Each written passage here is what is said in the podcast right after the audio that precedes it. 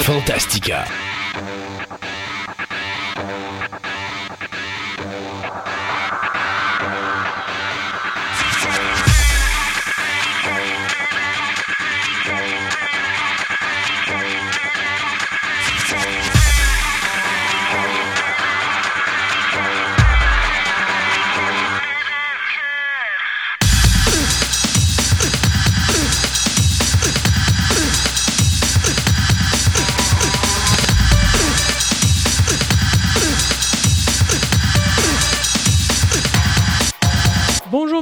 Messieurs, bienvenue à cette émission numéro 57 de Fantastica, l'émission radio. Oui, ça, wouhou, certain.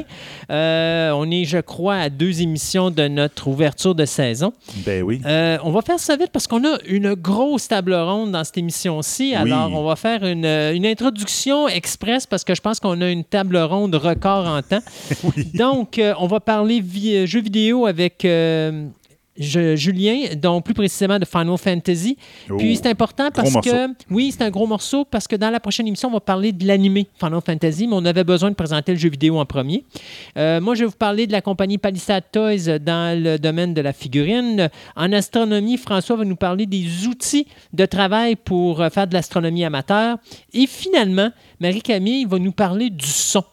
Euh, des affaires intéressantes là-dedans. C'est une chronique, une première de deux parties, donc on va euh, faire dans cette émission-ci. Et euh, donc, comme je disais, notre énorme table ronde sera sur la fusion entre CBS et euh, Viacom ou Paramount Picture. Donc, un gros morceau. Puis en même temps, on va vous expliquer euh, toutes les euh, raisons pour lesquelles on déteste le, nouvel univers Star Trek. Alors, c'est très clair. Une fois que vous allez écouter cette chronique-là de fin d'émission, vous allez comprendre pourquoi c'est si mélangé. Puis là, on met rien Star Trek, mais on peut mettre ça pour tout ce qui était leur catalogue. Là. On peut, ça peut-être expliquer bien d'autres affaires de d'autres personnes dans d'autres séries. Mais Star Trek, c'était hyper évident. C'était surtout Star Trek. C'était surtout Star Trek qui était évident. Mission Impossible, euh, ils ont fait le lien avec la série télé, puis tout le kit. Bon, tu sais, pour le reste, là. Euh, euh, ben écoute, on va y aller tout de suite avec le premier segment des nouvelles.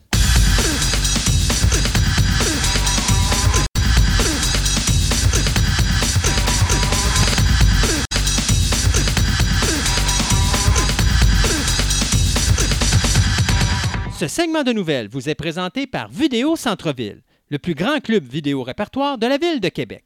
Vous aimez les monstres en caoutchouc, les fourmis géantes, les films espagnols, les sous-titres, les grands classiques, une vaste sélection de DVD de tout genre disponibles sous un même toit, soit au 230 Marie de l'Incarnation, Québec, ou encore vous visitez leur site web à vidéocentreville.com.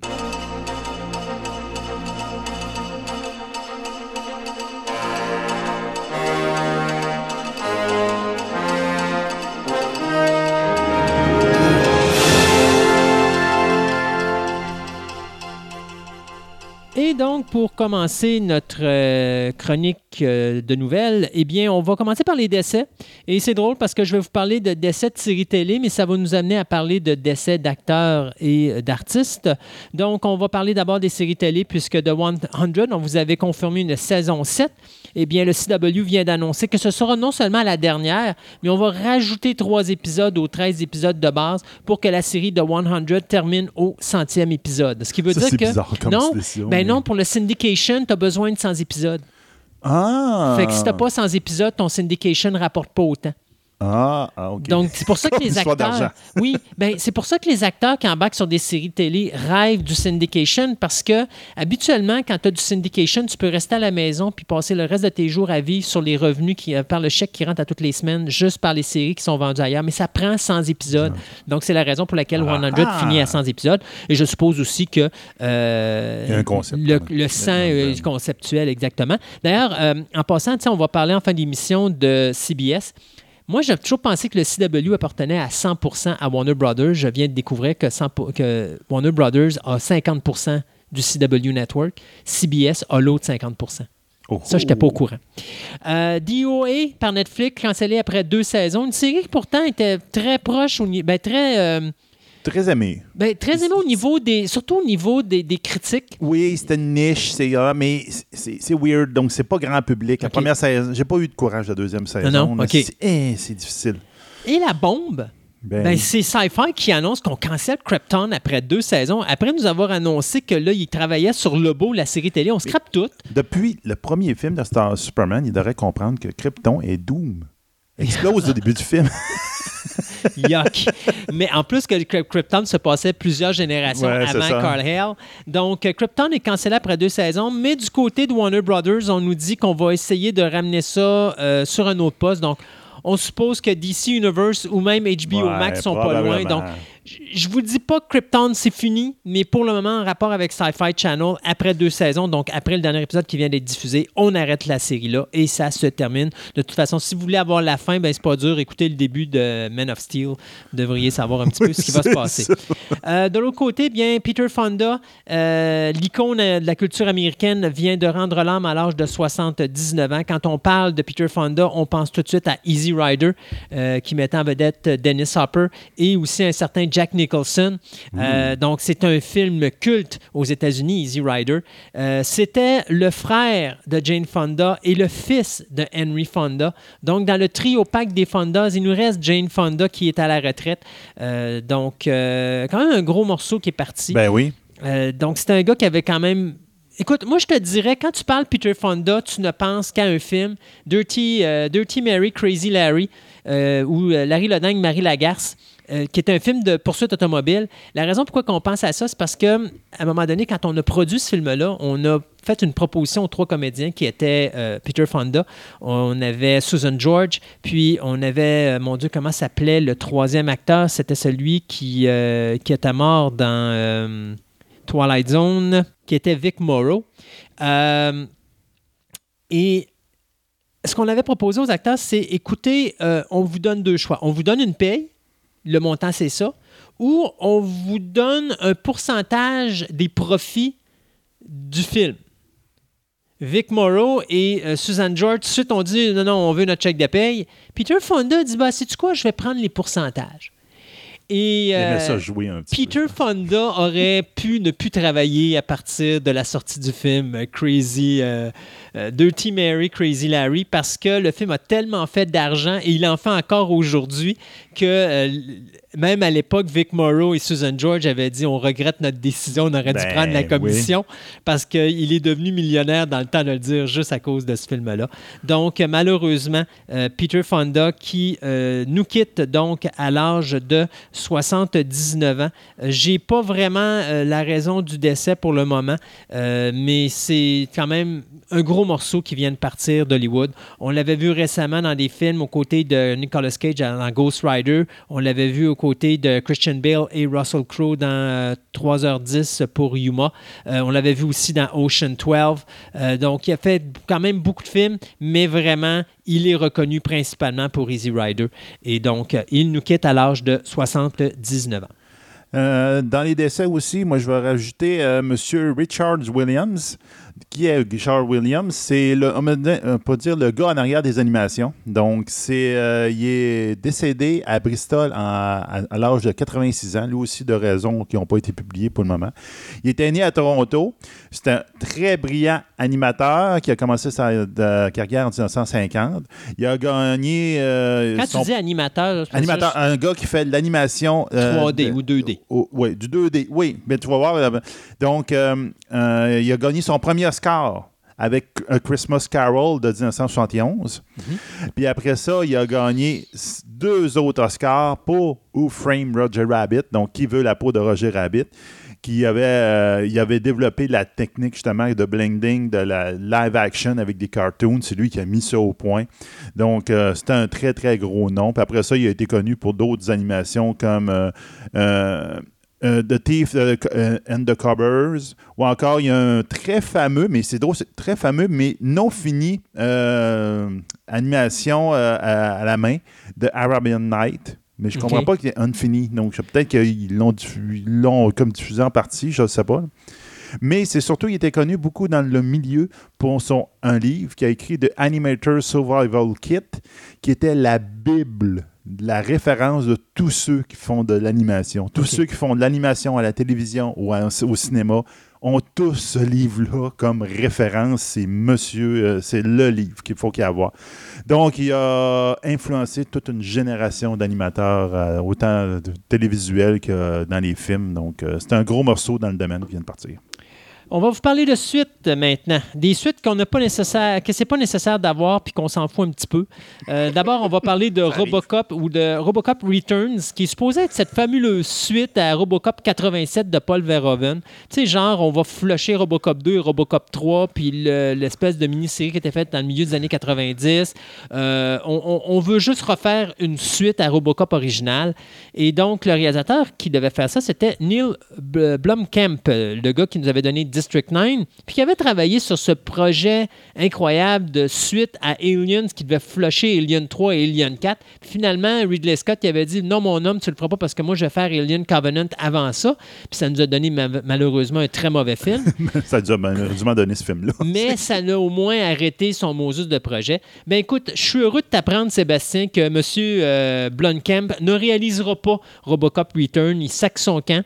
Euh, je suis bien content. Avec un peu de chance, peut-être que MGM vont on va laisser le projet. Mais la raison pourquoi il part, principalement, c'est parce que MGM veut activer le processus de Robocop Returns parce qu'ils ont besoin de beaucoup d'argent. Et donc, à ce moment-là, euh, lui est, sur un film d'horreur, euh, Blomkamp. Il ne peut pas rentrer dans les délais que MGM veut avoir euh, pour la création du nouveau projet. Et donc, à ce moment-là, il est obligé de se retirer. Alors, MGM devrait, dans les prochains jours ou les prochaines semaines, nous annoncer un remplaçant parce que eux autres, il faut que ça active. Et on se rappellera que le scénario de Robocop Returns était un scénario qui avait été rejeté à l'époque pour Robocop 2. Parce que le scénario de Robocop 2 qu'on a eu était meilleur que le scénario qu'on va avoir de Robocop Returns. Alors, je ne sais pas si vous savez, mais moi, personnellement, c'est un projet que j'aimerais voir disparaître. Euh, l'autre projet qui s'en vient, qui sort de nulle part tant qu'à moi, mais qui a au... Sincère, là, tu sais, quand tu n'as rien à foutre, je ne sais pas si c'est Paramount qui est de mauvaise humeur parce que là, ils viennent d'être refusionnés avec CBS ou bien quoi, mais on a décidé de faire une suite de Coming to America qui s'appelle Coming to America. Mais le tout avec le TO, qui veut dire euh, euh, s'en aller aux États-Unis. Là, c'est un 2. Alors, bien sûr, Eddie Murphy va être de retour. Arsenio. Ah, ben non, mais écoute, euh, ben, tous les vivants sont de retour. Là. Donc, Arsenio, Eddie Murphy est là, Arsenio Hall est là, James Earl Jones est là. L'actrice Shari Headley vient de confirmer qu'elle sera de retour sous le rôle de Lisa McDowell la femme dont était tombée amoureuse, Prince Hakim. On va avoir également Paul Bates, Louis Anderson, Jermaine Fowler qui va faire le fils euh, euh, récemment découvert du prince Hakim. Oh, récemment découvert. Oui, oui, oh. récemment découvert. Il a fait des partout quelque part qu'on n'était pas au courant, puis il a fait un bébé qui ne savait pas. C'est la laveuse de la verge royale. Oui, quelque chose du genre. Euh, Wesley Snipes va être là également. Leslie Jones, Rick Ross, Kiki Lane et John Amos. Donc, l'histoire bien, c'est que le prince Hakim devient le nouveau roi du Zamunda. Mais euh, il voit son père qui est sur son lit de mort. Bien sûr, on se rappelle que son père s'était interprété par l'acteur James Earl Jones. Mm. Et il va dire, écoute, oui, tu vas devenir le roi, mais euh, pour devenir le roi, tu dois aller retrouver ton fils qui est à Queen, à New York, et tu dois le ramener avec toi pour qu'il devienne le nouveau prince. Alors, ça va être ça l'histoire. L'acteur, pas l'acteur, mais le réalisateur sera Craig Brewer, euh, qui va prendre la place de John Landis, si je ne me trompe pas, qui avait fait l'original. Et le film devrait sortir en salle le 18 décembre 2020. Bon, euh, Disney se retrouve dans une grosse tempête euh, politique. médiatique, politique. Moulin fait des siennes. Moulin fait des siennes. Donc, vite, vite, comme ça, on se, on se rappelle, on sait que présentement, Hong Kong est en grosse dispute avec la Chine, parce qu'en fin de compte, euh, Hong Kong est un État indépendant dans la Chine, qui, appartenait à la Grande-Bretagne, puis dernièrement, ils l'ont comme euh, donné son indépendance. Ben, dis-moi, dis-moi, attends, parce que je suis pas sûr. Euh, quelqu'un m'a dit, ou j'écoutais dans les médias, parce que je suis pas très politique, moi, hein, mais j'ai entendu dans les médias qu'en réalité, Hong Kong appartient à la Chine, Mais c'était sous la. euh, mettons, il y avait la. la- la- L'Angleterre était arrivée là. Ouais. Ils avaient pris l'emplacement, mais ils avaient pris une entente avec la Chine que quand ils partaient, il fallait que la Chine laisse, je crois, ses 20 ou 25 ans pour euh, ramener Hong Kong sous leur tutelle. S'il y avait le droit, il y a, il y a- effectivement, il y a un time frame de phénomène. C'est le problème, c'est que Hong Kong a été habitué à une démocratie. Ouais, puis là, ils retournent en Chine. Il retourne en Chine, qui est une. euh, C'est du communisme. C'est du communisme pur et simple. Puis là, en ce moment, euh, euh, le Hong Kong est défendu par l'armée chinoise, mais la police d'Hong Kong est indépendante. Mhm. Mais de fait, des années, même avant que l'Angleterre parte, là, ça fait des années que les politiciens, ça fait même c'est les politiciens chinois qui sont placés là pour Oui. influencer les lois. Puis en plus, ce qui est drôle, c'est que la, la décision, si je me trompe pas, est prise du côté de la Chine pour évincer tout ce qui est, je pourrais dire, euh, entreprise discutable euh, dans le coin de Hong Kong. Donc, c'est une bonne chose qu'ils veulent faire, mais c'est juste, je pense Ouais. que... Mais même les entreprises non discutables Ouais. sont en train de sacrer leur camp parce Ouais. qu'ils ne veulent pas tomber sur le régime communiste. Non, effectivement. Alors qu'Hong Kong, on sait que c'est capitaliste au bout, là, ça n'a pas d'allure. Donc, euh, dernièrement, une des lois que la, Hong Kong a votées, en fin de compte par des personnes interposées de la Chine, c'était que si euh, quelqu'un contrevient aux lois de la Chine, mais sur le territoire d'Hong Kong, il a le droit d'être extradé en Chine et être jugé selon les lois chinoises. Oh. Donc là, ils donnaient carrément Ouais. leur souveraineté euh, légale à la Chine. Euh, là, ça a fait des protestations. C'est enfin, c'est pour ça qu'en ce moment, c'est quasiment la guerre civile là. Sont à- les Chinois sont à la veille d'envoyer l'armée Ouais. pour régler le problème. Puis s'ils font ça, c'est un deuxième Tiananmen. Un deuxième quoi? Tiananmen, c'est la, la grande, euh, la, la grande protestation qu'il y a eu en Chine, je ne me rappelle pas de la date, où ils ont Ok. eu des, des- les tanks ont roulé sur le, sur Ouais. le monde. C'est carrément, là. Donc, euh, ça a fait un, un incident international assez important. La Chine, ça y tente pas. Ouais, mais non. Parce que là, en ce moment, les relations avec les États-Unis et les, les Canada, elles sont au saut. Donc, les dit, si on fait ça, on, on vient de scraper notre relation internationale. Mais si on le fait pas, on, récupère, on risque de perdre Hong Kong. Donc là, regarde. euh, Mais son- je pense qu'il va falloir qu'ils utilisent la diplomatie puis de la politique, puis qu'ils essaient de... Il va falloir que les deux mettent de l'eau dans leur vin. C'est ça. Mais en tout cas, pour le moment, c'est ça que c'est l'histoire. là. Mais Puis en là, l'histoire, c'est Moulin. Ben, c'est ça. Puis là, la grosse histoire qui vient de se rajouter par-dessus ça, c'est l'actrice Liu Wif- Wifin. Wifin. En tout cas, ça parle- Mon chinois, là, excuse, il est Je te, loin. je te l'ai dit, là. Va sur Internet, puis trouve un endroit où est-ce qu'il prononce Ah, son non, mot, puis fais juste un copier-coller, puis OK, ça va mieux passer. En tout cas, l'actrice qui va jouer Mulan dans le prochain film de Voilà. Disney, qui s'en vient bientôt, là, ben, elle, elle a lâché euh, sur les, réseaux, les médias sociaux comme quoi qu'elle supportait la police de, euh, de Hong Kong. Donc, la police de Hong Kong est en train de tapocher sur les protestataires contre la Chine. Et euh, puis, dit, maintenant, vous pouvez me tasser dessus. Donc, elle, assumait le fait qu'elle savait que c'était controversé. Donc, en faisant ça, ben, les protestataires qui sont à Hong Kong, donc les Hongkongois, eux autres, sont en maudit contre elle. Ils ont parti un mouvement qui est devenu international, comme quoi qu'on proteste contre cette actrice-là, et donc Mulan, et on boycotte Mulan. Oh, oh, oh. Donc là, euh, on s'entend que c'est pas toute la Chine qui va être contre Mulan, parce que les autres sont même contents. Là, le gouvernement chinois dit Hey, elle, elle nous approuve, tant mieux. Mais je te dirais qu'il y a bien, bien, bien du monde en Chine communiste qui sont pas contre pour le régime, puis qui sont pour Hong Kong, puis que là, ils se les mettent à dos. Puis la Chine, c'est un gros marché. Euh, oui, c'est un très gros marché. D'ailleurs, si euh, tu regarderas, puis habituellement, la Chine, les box-office sont pas loin de ceux qui font aux États-Unis. Fait que euh, si tu, tu veux rester ami avec la Chine. C'est ça. Donc là, Disney en ce moment est rendu avec une grosse patate chaude, puis ils doivent discuter avec l'actrice en question, tu veux dire qu'est-ce que t'as fait?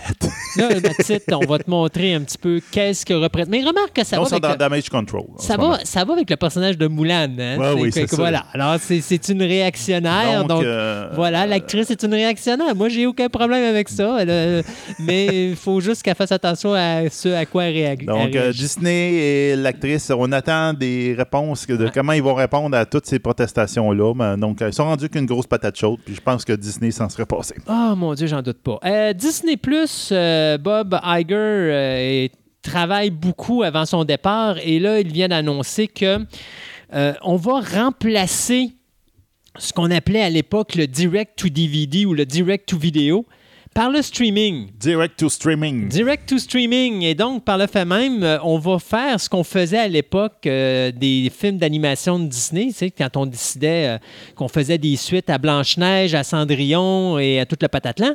Et là, on va faire des remakes. de franchise, mais qui appartenait à Fox.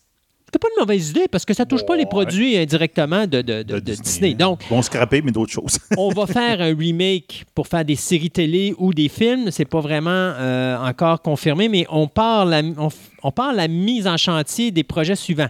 Un remake de Home Alone. ouais. On, après ça, euh, on avait Cheap by the Dozen. Ouais. On avait Night at the Gallery, si je me trompe pas, l'affaire des musées. Ou Ouais, de- le, ouais, Night at the Museum. The- Night at the Museum, c'est ça. Et aussi, on va restarter la franchise de Diary of a Wimpy Kid, dont le premier film était bien, mais que les films qu'on suivit après ça, c'était ordinaire. Donc, euh, euh, ça va s'en aller aussi avec les autres optiques de faire des remakes avec des vrais personnages de films d'animation, mais qui sont pas assez intéressants pour renvoyer sur le grand écran. Donc, on va garder sur le Disney+, c'est-à-dire euh, La Belle et le Clochard, donc de Lady and the Tramp, qu'on va voir euh, sous peu. J'ai vu les premières photos d'ailleurs sur, euh, sur Internet. Ça, c'est un film que moi, j'aurais vu au cinéma, mais bon, il faut croire qu'ils n'ont pas mis le gros budget là-dessus et ils ont décidé de faire Ouais, ça pour Peut-être euh, aussi l'histoire, je sais pas. Et on vient aussi d'annoncer que finalement, euh, Disney va faire un combo de Disney, ESPN et Hulu qui va euh, monter au montant de 12,99 US. Donc, on associe pas mal ça avec ce qu'a annoncé HBO Max Ben euh, dans notre dernière émission. Je pense qu'on en parlait d'HBO Max. Oui, je pense à la Et euh, également sur les prix que Netflix commence à annoncer. Ça fait que, avec tout ce qui s'en vient, Amazon Prime, euh, CBS All Access et ci et ça, euh, je pense que Netflix commence à sentir l'eau chaude un petit peu. Ah oui, totalement. M- Mais Netflix, je vous en parle dans quelques instants parce qu'eux autres, ils ont fait un gros investissement encore. Ils sont quand même en train de, de, de, de, de- de- de s'arranger pour avoir quand même une bonne base là, pour euh, faire face à la compétition qui s'en vient euh, contre eux autres. Ben, regarde, euh, un petit peu dans la même euh, lignée, ben, euh, c'était pas un direct sur vidéo, on va plutôt aller en direct au cinéma, je, je suis pas mal sûr. là. Euh, Disney a- est en train de travailler tranquillement au film Aladdin 2, The Return of Jafar. Ouais, mais ça, c'est encore en travail. ça. Ouais, ben, il Il regarde juste des idées. Oui, ben, avec l'argent qu'il fait, je pense qu'il ne s'attendait pas. Honnêtement, j'ai vu Aladdin Moi aussi. Et je te dirais, je comprends pas comment ça se fait que Dumbo a fait moins d'argent parce que je trouve que Dumbo est mieux réalisé et mieux fait. Je l'ai pas essayé que encore, Aladdin. Dumbo. Faut que je l'essaye. là, Moi, j'aime beaucoup plus Dumbo. Moi, la- je te dirais, là, Aladdin m'a perdu dès le départ, à partir du moment qu'ils se sont mis à chanter. D'entendre chanter Will Smith pour ses enfants au début du film, c'est une affaire. Mais pendant le film, de voir les personnages commencer à faire une comédie musicale, je trouvais que c'était pas bien placé. C'est, euh, mettons, je l'aurais pris dans le défilé. Tu sais, dans le défilé, quand il y a, voici le prince Ali, là, tu sais. Ouais, je ben- l'aurais pris, ça, ça fait bien avec ça. ça peut faire ça. Mais que, que Jasmine parte en, Non, non, en dérape ça. pour chanter, puis là, les, les gardes disparaissent Ouais. parce qu'elle n'est plus vraiment là-dedans. Là, tu fais, c'est pas un film d'animation, c'est un remake changé. D'ailleurs, c'est ce que j'avais aimé avec Dumbo de Tim Burton. C'est qu'à un moment donné, tu les entends, les chansons, mais il est fait instrumental. Ben Comme quand au début du film, tu as le train qui s'en va, tu entends la fameuse chanson du train dans le film de Dumbo, mais tu l'entends d'une façon auditive. C'est pas le personnage qui chante. Non, et tu entends le train qui fait le wouh wouh, mais exactement. Mais tu sais, c'est. Comment je pourrais dire C'est. euh, c'est organique. Ça passe bien dans Dumbo parce que c'est pas chanté. C'est un film avec des vrais personnages. C'est crédible. Tu sais. Aladdin, ils m'ont perdu avec ça. Les scènes, à partir du moment que le, magi- le, le, le ma- ben pas le mage, mais le, le génie arrive, soit Will Smith, puis que le film devient beaucoup plus action, beaucoup plus histoire ou storyline, je suis rembarqué dans Aladdin, mais j'ai redébarqué dans la dernière section du film parce qu'ils sont partis dans le, dans le musical. Ouais. Ce qui fait que y- j'ai pas accroché sur Aladdin, contrairement à Dumbo, mais je regarde les box-office, puis c'est vraiment du jour, le jour et la nuit, là, tu sais. Mais c'est c'est un, un film que j'ai apprécié, mais c'est un film que je vois pas l'intérêt d'avoir fait un, un, un live action. Ouais, mais ça, ils vont C'est la même affaire, Ouais, c'est ben tout oui. pareil. Ben Puis oui. c'est comme. Mais tu sais, c'est comme le, le- le- le Roi Lion. Le Roi Lion, c'est exactement la même affaire Ben, que le c'est pour ça que je l'ai même pas écouté, puis je pense que j'aurais même pas. Oh non, moi, je vais le voir parce que visuellement, il est à quand même à voir. Oh oui, c'est sûr, visuellement, il est beau, mais tout le monde dit, ben, c'est la même affaire. Et moi, Ouais. je finis rapidement sur. Tantôt, je vous parlais de Netflix qui signe des choses. Bien là, ils viennent de signer pour 200 millions de dollars les créateurs de Game of Thrones, David Benioff et D.B. Wise. Donc, les deux hommes vont créer des choses pour Netflix dans les prochaines années. Il n'y a pas d'autres de choses associées présentement avec le projet, juste de dire que les gars qui travaillaient pour HBO, ben, à un moment donné, se sont fait offrir de quoi par Disney, se sont fait offrir de quoi par HBO Max. Et après s'être assis avec les gars de Netflix, ils se sont dit, ben, savez-vous quoi, euh, ces gars-là, ils pensent comme nous pour les séries et les films des années 80, ils ont la même vision des choses que nous autres. Alors, on va aller avec eux autres. Et ils se sont fait offrir 200 millions de dollars pour euh, un certain nombre d'années qui n'a pas été dévoilé, mais ils vont travailler euh, uniquement avec Netflix. Ce que j'ai hâte de voir, par exemple, c'est que ces deux gars-là sont présentement sur la scénarisation de la nouvelle trilogie de films de Star Wars, mais probablement que comme d'autres réalisateurs qu'on sait avec Netflix, c'est-à-dire les projets déjà entamés, on a le droit de les compléter, mais c'est pour le prochain coup. Dès qu'on fait des nouvelles créations, ça va être film versus TV, ils ont peut-être fait une distinction. Oui, mais je pense que Netflix, actuellement, là, ce qu'ils essayent de faire, Netflix, c'est de prendre possession. Tu sais, on revient un petit peu ce qui se passait dans les années 10, 20 et 30 au cinéma de hollywoodien. C'est-à-dire, tu as un acteur, il travaille pour, mettons, Paramount Picture, il n'a pas le droit de travailler pour 20th Century Fox, il n'a pas le droit de travailler pour Universal. Au, Québec, c'est la même affaire avec les acteurs à la télévision. Là. Fait que, un, acteur TVA était sur TVA, puis c'est c'est ça. Tu peux pas penser à l'ailleurs. Alors, j'ai l'impression qu'on s'en va là-dessus. On s'arrête le temps de quelques chroniques et on vous revient tout à l'heure pour la deuxième partie de nos nouvelles.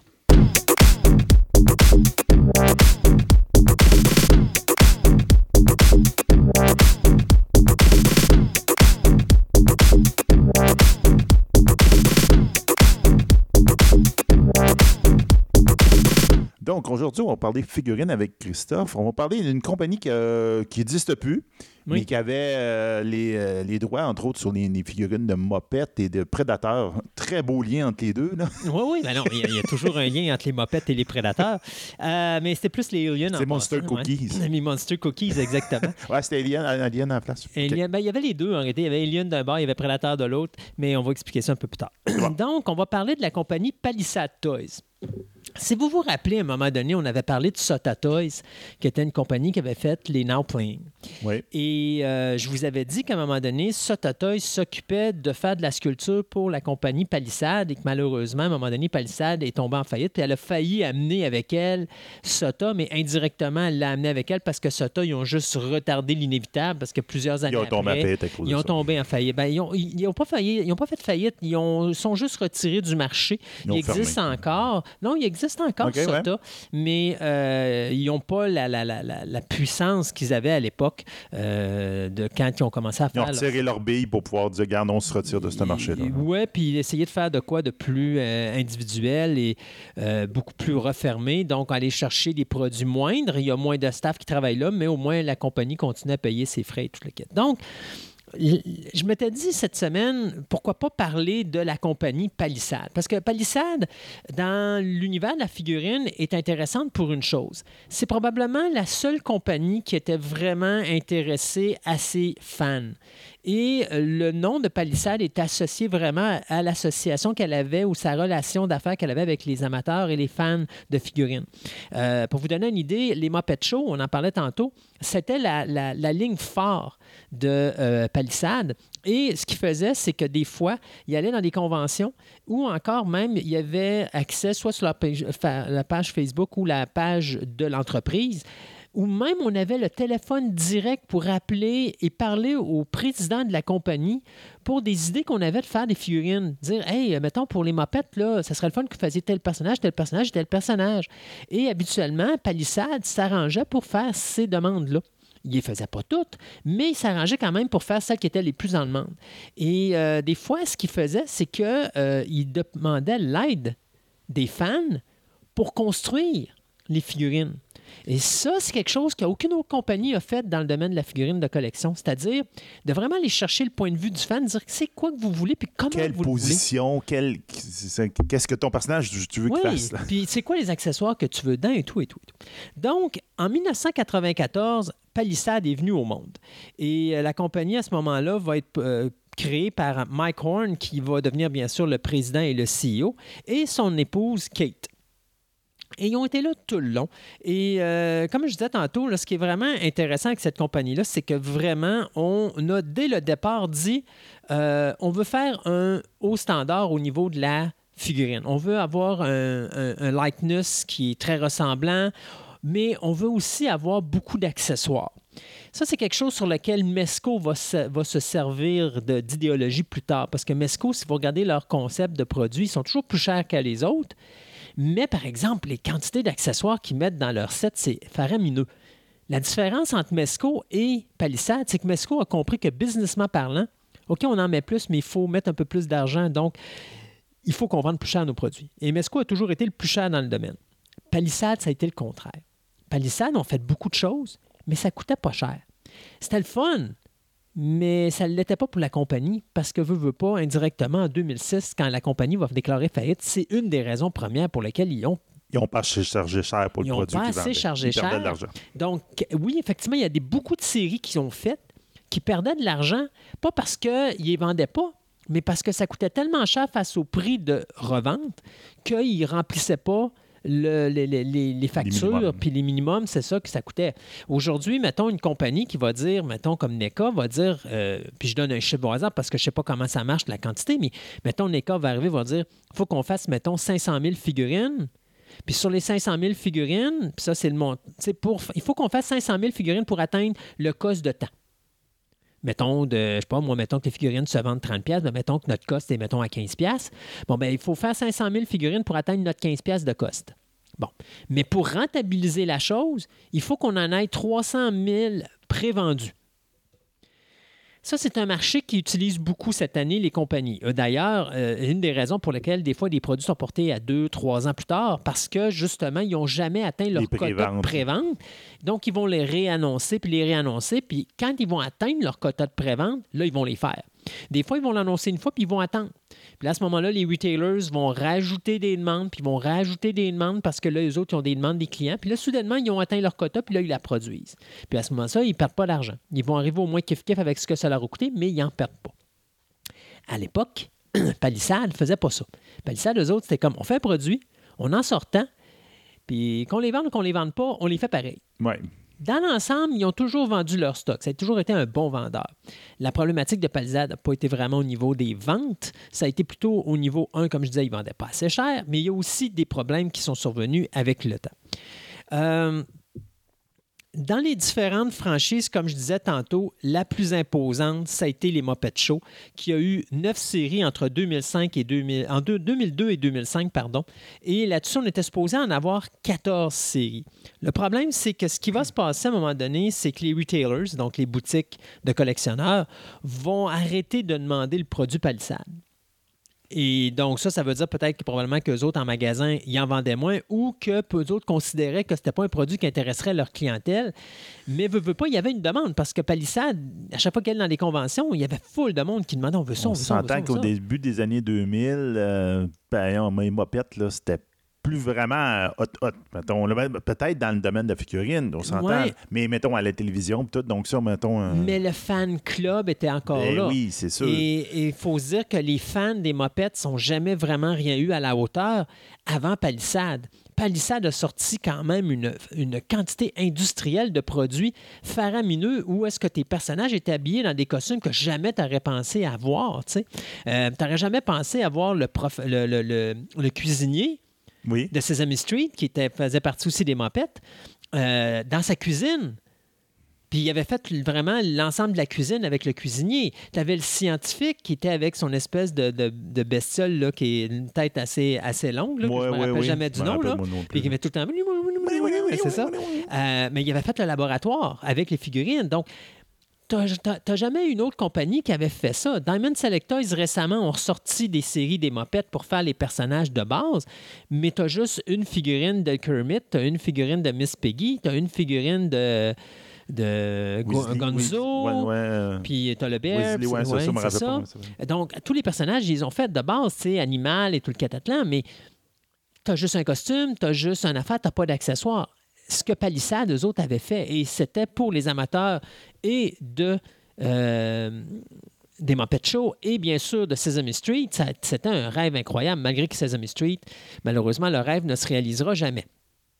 En 2001, Palissade va acquérir la licence pour Star Trek, va vouloir faire une ligne euh, très, très similaire. D'ailleurs, je me rappelle, il y avait un coffret qui avait été annoncé. Ça devait mettre en vedette Kirk, assis sur sa chaise de capitaine, avec euh, la, en arrière de lui, une figurine de Gene Roddenberry dont la main était posée sur l'épaule de Kirk. Oh. Ça devait se faire dans un box set et finalement, c'est une pièce qui n'a jamais été réalisée parce qu'on n'est jamais arrivé à produire le produit. Puis c'est niaiseux parce que c'est un produit qui a été réalisé jusqu'à la toute fin. Et c'est au moment où on devait le sortir que les préventes des retailers ne sont pas arrivées. Et donc, à ce moment-là, ils se sont retrouvés avec bon, ben là, il n'y a pas assez de demandes, on ne peut pas le produire, mais ils avaient tout fait la pièce au complet. La pièce était prête à aller en production puis à sortir. Donc, tu vois, ça, c'est des raisons qui ont fait que Palissade, malheureusement. Il allait trop vite. Là. Il, il- ben, c'est pas qu'il allait trop vite, c'est que normalement, il répondait à la clientèle, mais les marchands, eux, répondaient pas à la clientèle. Donc, à ce moment-là, eux autres considéraient que ça vendait pas. Puis, bon, c'est ça qui a fait que poussaient ça pas le produit. Ils poussaient, ils poussaient pas le produit.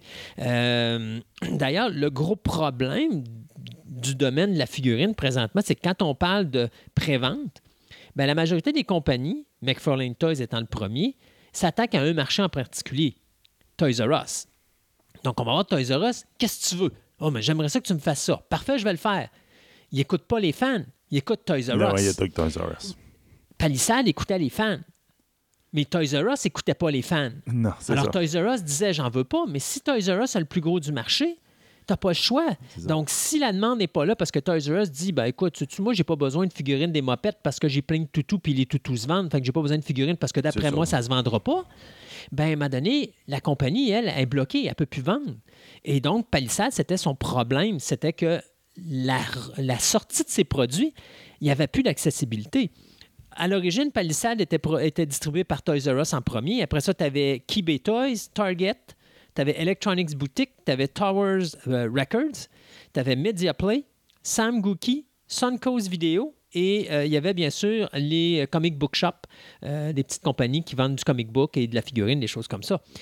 Mais le marché principal a toujours été Toys R Us. Ben oui.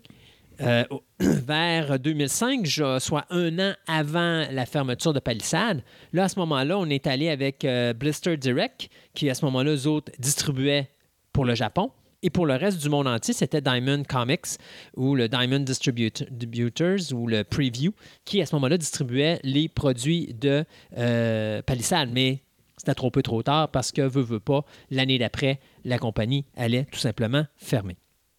Et euh, dans les choses qui étaient intéressantes avec Palisade, écoutez, dans les franchises qu'on avait, là, je vais vous les nommer, là, on avait du Alien, on avait du Army of Darkness, on avait du Buffy the Vampire Slayer, on avait euh, Mortal Kombat, Dragon Ball, Final Fantasy, on a eu des, euh, des licences de G.I. Joe, Micronauts, Muppet Show, Pink Panthers, Les Prédateurs, les Reservoir Dogs, Ren and Stimpy.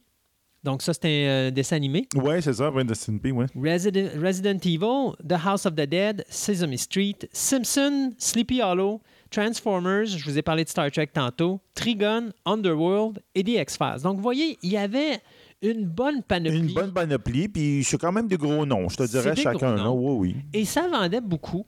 Euh, D'ailleurs, euh, la, la compagnie Sototoys dont je parlais au début était utilisée surtout pour euh, la construction des statues ou des moules pour les statues de palissades. Et le gros nom de palissades au niveau des statues, c'était Alien et Predator.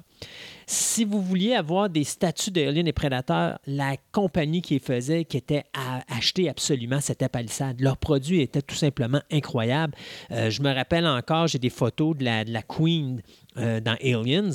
Ils avaient fait un buste de la tête, mais ils avaient fait le corps également totalement délirant le, travail de sculpture, mais Sota a toujours été très fort au niveau de la sculpture et ça paraissait au niveau du produit final.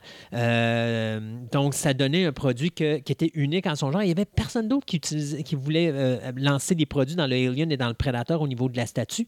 Il y avait juste Palissade. Et ça a été ça, probablement, avec les mopettes, euh, leur gros vendeur au niveau des statues.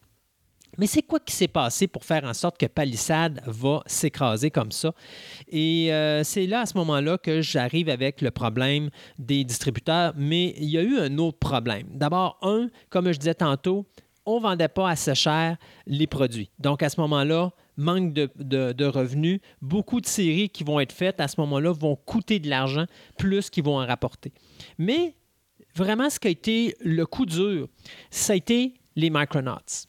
Parce que quand les- les, euh, la compagnie Palisade a racheté la licence des Micronauts, des Japonais. Eux autres, ils pensaient qu'il y aurait accès euh, aux moules d'origine des Micronauts. Donc, on va pouvoir tout simplement reprendre les moules, les reproduire, faire une passe de cash avec ça. Ils savaient ben que les fans le demandaient. Euh, donc, ils savaient que les ventes étaient là. Mais pour couper dans les coûts, il fallait vraiment prendre les moules d'origine puis tout simplement refaire les pièces.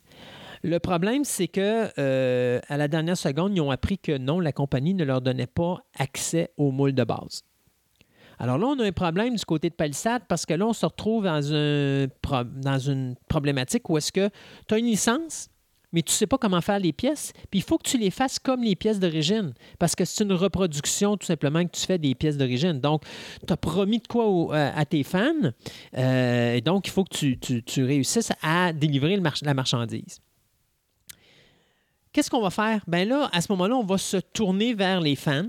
Et là, on va dire aux fans, bon, écoutez, euh, on a besoin de Micronauts original pour les démonter et voir comment les moules sont faites pour pouvoir les reproduire. Et là, il y a des fans qui sont avancés, qui sont allés à la compagnie Palisade apporter leurs Micronauts. Et on dit, euh, on vous les donne, vous pouvez les détruire pour voir comment sont faites les moules, comment sont faites les, morceaux et tout ça. Donc, ils ont été capables de racheter toute la ligne première originale des Micronauts, euh, puis de remettre la main sur ces, figurines-là pour les démonter, voir comment ils étaient faites et les reproduire.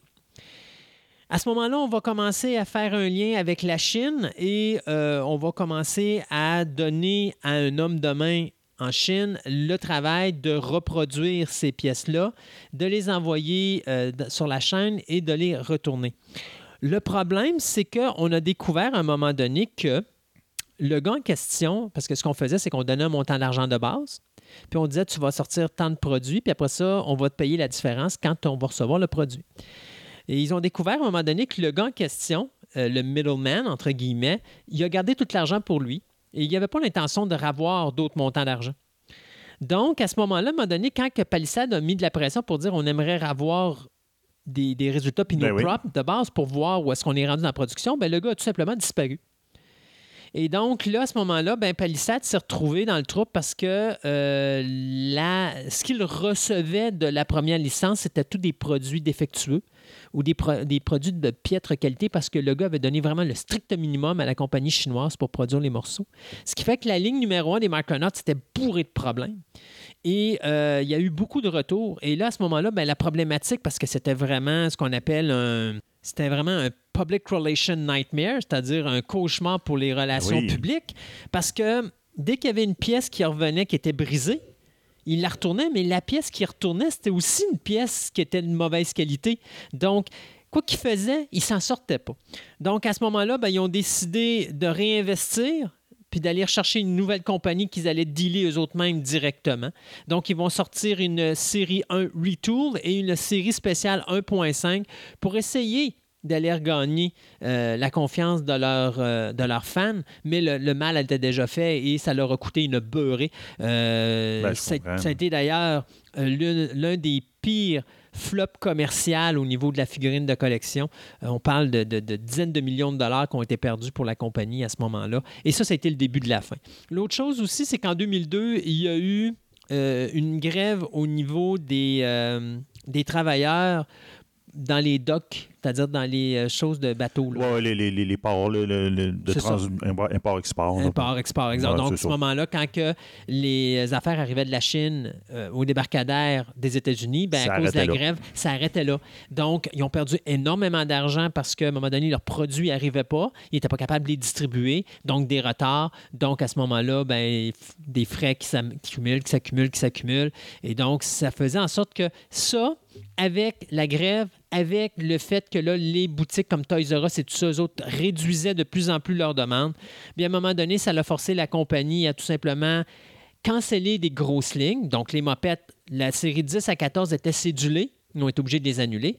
Sesame Street avait cédulé deux séries ils ont été obligés d'annuler leurs deux séries. Il n'y a aucun produit qui a été fait de ces deux séries-là, mais tout le travail avait été accompli. Donc, c'est de l'argent qui est perdu. Ben euh, les Micronauts, on avait annoncé une série 3, mais finalement, ça l'a floppé également. Ce qui amène en 2006 à euh, la demande de Palisade de se mettre sous la protection de la faillite. Et donc, on va fermer les portes de la compagnie à ce moment-là, le 1er février 2006, euh, ce qui était vraiment dommage parce que c'est quand même une compagnie qui était là pour les fans, mais malheureusement, pour des raisons X, Y, Z, ben, elle a été obligée de fermer ses portes parce qu'elle était là pour les fans. C'est ça, c'est carrément. C'est bizarre, hein, comme, comme quoi la vie est drôlement faite. Cependant, il ne faut pas croire que Palisade a vraiment cessé d'exister. Oh. Parce que Palisade avait créé une nouvelle branche qui s'appelait Factory X, qui existe encore aujourd'hui. Et Factory X vend encore des produits que Palisade faisait à l'époque.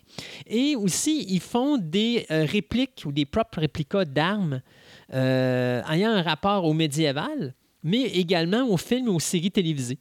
Donc, il y a encore des produits super le fun qui sont produits justement par des gens qui avaient travaillé à l'époque euh, pour Palisade. Sauf que quand on a fermé la compagnie, ben malheureusement, le CEO euh, de la compagnie et son épouse, donc Michael Horn et Kate Horn, se sont pas vus offrir un poste dans, Factory, dans Factory X. Donc, eux autres, ils ont été complètement écartés.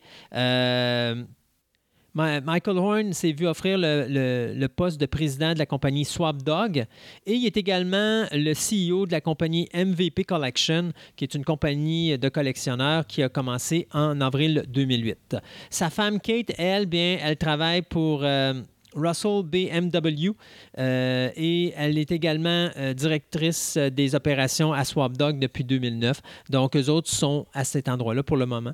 Le gérant de la compagnie Palisade Toys, euh, Michael Renegard, lui est devenu euh, le gérant de euh, Factory X et maintenant il a créé sa propre compagnie de jeux vidéo qui s'appelle, ben, pas de jeux vidéo, mais de jeux de société, pardon, qui s'appelle Rebel Minis.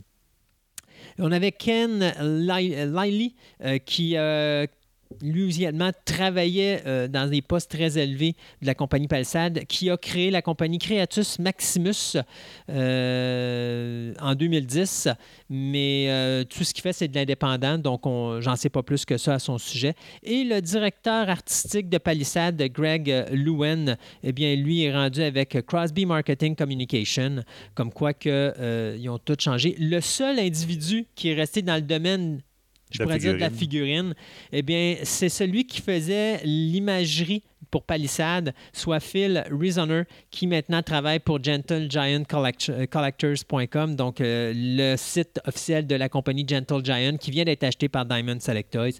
Donc, Palisade Toys, une triste histoire d'une compagnie qui pourtant avait tellement à cœur de donner à ses fans, mais que finalement, euh, elle n'a pas eu le soutien qu'elle aurait peut-être mérité d'avoir.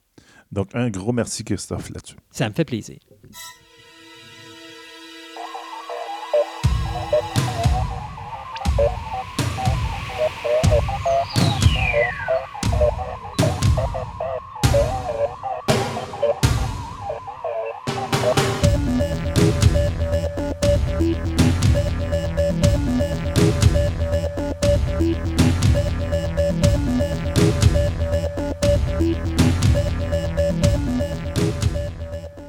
Dans la précédente entrevue de, sur l'astronomie amateur, on avait parlé justement du catalogue Messier avec le M57, puis on avait parlé aussi, ben François nous avait euh, parlé de comment trouver une étoile par rapport à un parallélogramme et tout. Mais là, ça serait le fun que savoir c'est où est-ce qu'on peut, nous autres, simples mortels, euh, avoir cette information-là. On peut pas avoir un François portable à côté de nous autres. donc, euh, François va nous expliquer, mais en fin de compte, sa recette secrète. Donc, euh, bonjour François. oui, bonjour. Ben oui, mais secrète, c'est plus si secret que ça. Heureusement, là, à cette heure, c'est rendu de plus en plus populaire. Là, Accessible à tout le monde. Ah oui. Euh, surtout quand on regarde maintenant, là, je vais en parler un, petit peu plus loin, là, mais quand on regarde toutes les applications mobiles, si on va sur les, les, App Store de ce monde, ben oui. le, le, Google Play Store, tout ça, là, on va voir les, euh, ces applications-là pour identifier les étoiles. Euh, ils sont souvent comme mis en évidence, comme en vedette. Que de plus en plus, les gens ont tendance à à, s'essayer. Souvent, il y en a plusieurs qui sont gratuites, fait que ils jettent un œil. Mais avant qu'il y ait les applications mobiles, euh, qu'est-ce qu'on faisait? Parce que c'est ça, comme je parlais à la dernière chronique de M57. C'est la, nébuleuse euh, qu'on retrouve dans la constellation de la Lyre, qui est, dans le fond, le cadavre d'une étoile. Un peu le destin que notre Soleil va connaître. que cette, cette nébuleuse-là, n'est pas visible à l'œil nu. C'est très pâle, hein? c'est un cadavre d'étoiles. Fait que si on voit les étoiles dans le ciel, c'est parce que les étoiles brillent. Mais là, ça, c'est un nuage de gaz. Ça brille pas. il, est, mort, donc il fait, oui. il fait pas de bruit. non, c'est ça. Fait que quand on essaye de voir, si vous essayez de regarder dans la direction de la nébuleuse de la Lyre, ben, à l'œil nu, vous ne serez, vous serez pas capable de euh, savoir où elle se trouve, parce que euh, visuellement, là, c'est euh, même dans un ciel très noir, là, vous ne la verrez pas. Fait que comment on fait pour trouver ces objets-là? Ben déjà, une des choses, c'est de savoir qu'est-ce qu'on veut observer déjà en partant, c'est quoi les objets qu'on pourrait observer. Et là, on a des, catalogues d'objets que les astronomes euh, de l'époque ont fait, puis il y a des catalogues qui sont faits aussi plus récemment, qui continuent à se faire. Mais un catalogue, nous autres, d'objets qui est très, très populaire auprès des astronomes amateurs, c'est le catalogue qui a été fait par Charles Messier. Fait que cet astronome-là, français, euh, était un chasseur de comètes. Fait qu'il cherchait à trouver des comètes dans le ciel. Et les comètes, quand on on scrute le ciel avec un, petit télescope, puis on tente de trouver une comète, ça ressemble à un petit point diffus au lieu d'une étoile qui est un vraiment qui, est un point bien délimité. Tandis qu'une comète, c'est un, point diffus dans le ciel. Ça bouge. Oui, mais nous, le mouvement de la comète n'est pas apparent. Parce que la comète est tellement loin, elle semble ne pas bouger. Mais elle va bouger à travers d'une nuit à l'autre, elle va finir, elle va bouger. Mais quand on la regarde, euh, c'est un point fixe dans le ciel. Hein. Moi, je me rappelle euh, une belle observation que j'avais faite. Euh, c'était, je pense que c'était Alba, la comète Alba. je la regardais dans le ciel, puis à ce moment-là, je n'étais pas très pas très informé sur l'astronomie. Puis j'étais étonné de voir qu'elle était toujours là. tu sais, je la regardais, puis elle bougeait pas. que quand on l'observe le soir comme ça, les comètes, ça ne bouge pas dans le ciel. Et là, Charles Messier, lui, cherchait des comètes. Fait que quand il tombait sur un petit point diffus, parce que faut savoir aussi qu'à l'époque, il n'y avait pas la qualité des instruments qu'on a aujourd'hui. Que il voyait un point diffus, mais il ne savait pas si c'était une comète. Parce qu'il n'y a pas juste des comètes qui fait un espèce de point diffus dans le ciel. Fait que, mais ta comète, justement, d'une nuit à l'autre, elle va bouger. Et les autres objets qui forment des espèces de points diffus, eux autres, ils ne bougent pas. Ils restent toujours à la même place dans le ciel. Fait que, donc, pas une comète. Que Charles Messier, à chaque fois qu'il trouvait un point diffus, il notait. Il a fait un catalogue d'objets qu'il trouvait comme ça, mais qui n'étaient pas des comètes. Parce qu'il les retrouvait toujours de soir en soir aux mêmes endroits. Il ne savait pas trop ce que c'était. Il voyait que c'était diffus. Mais il savait que ce n'était pas une comète parce qu'il retrouvait toujours aux mêmes endroits. Et de cette façon-là, il a créé le, catalogue de, Messier, qui est aujourd'hui très employé par les, astronomes amateurs. C'est ça, le catalogue de, des affaires que lui ne voulait rien savoir parce que ça ne l'intéressait pas. Ben, c'est ce qui est drôle de cette histoire-là. c'est que dans le fond, lui, ce catalogue-là lui servait comme instrument pour dire regarde pas là. regarde pas là, c'est pas une comète. Non, c'est ça. Et aujourd'hui, nous, on se sert de ce catalogue-là pour dire regarde là, il y a quelque chose. c'est une espèce de fourre-tout. C'est disons, un peu le, on pourrait dire un défaut de ce catalogue-là, dans le sens où euh, c'est un peu un, un ramassis de n'importe quoi. C'est tout ce qui faisait une tâche dans son, instrument d'observation. que, mais là-dedans, euh, il y a des amas d'étoiles, il y a des nébuleuses, euh, il y a des petits amas, là, des, pas des petits amas, mais des petites nébuleuses planétaires, comme on parlait, là, M57, d'ailleurs le 57e objet qu'il avait euh, répertorié dans son catalogue. Fait qu'il y a un peu de tout, mais c'est justement pour les astronomes amateurs, ça nous permet d'observer un peu de toutes sortes d'affaires que dans le ciel. Puis des cibles accessibles. Parce que lui, à l'époque, il avait beau avoir un ciel de noirceur euh, extraordinaire par rapport aujourd'hui, nous autres, en ville ou euh, en, banlieue. Euh, il y avait un ciel beaucoup plus noir, fait que c'était plus facile de voir les objets.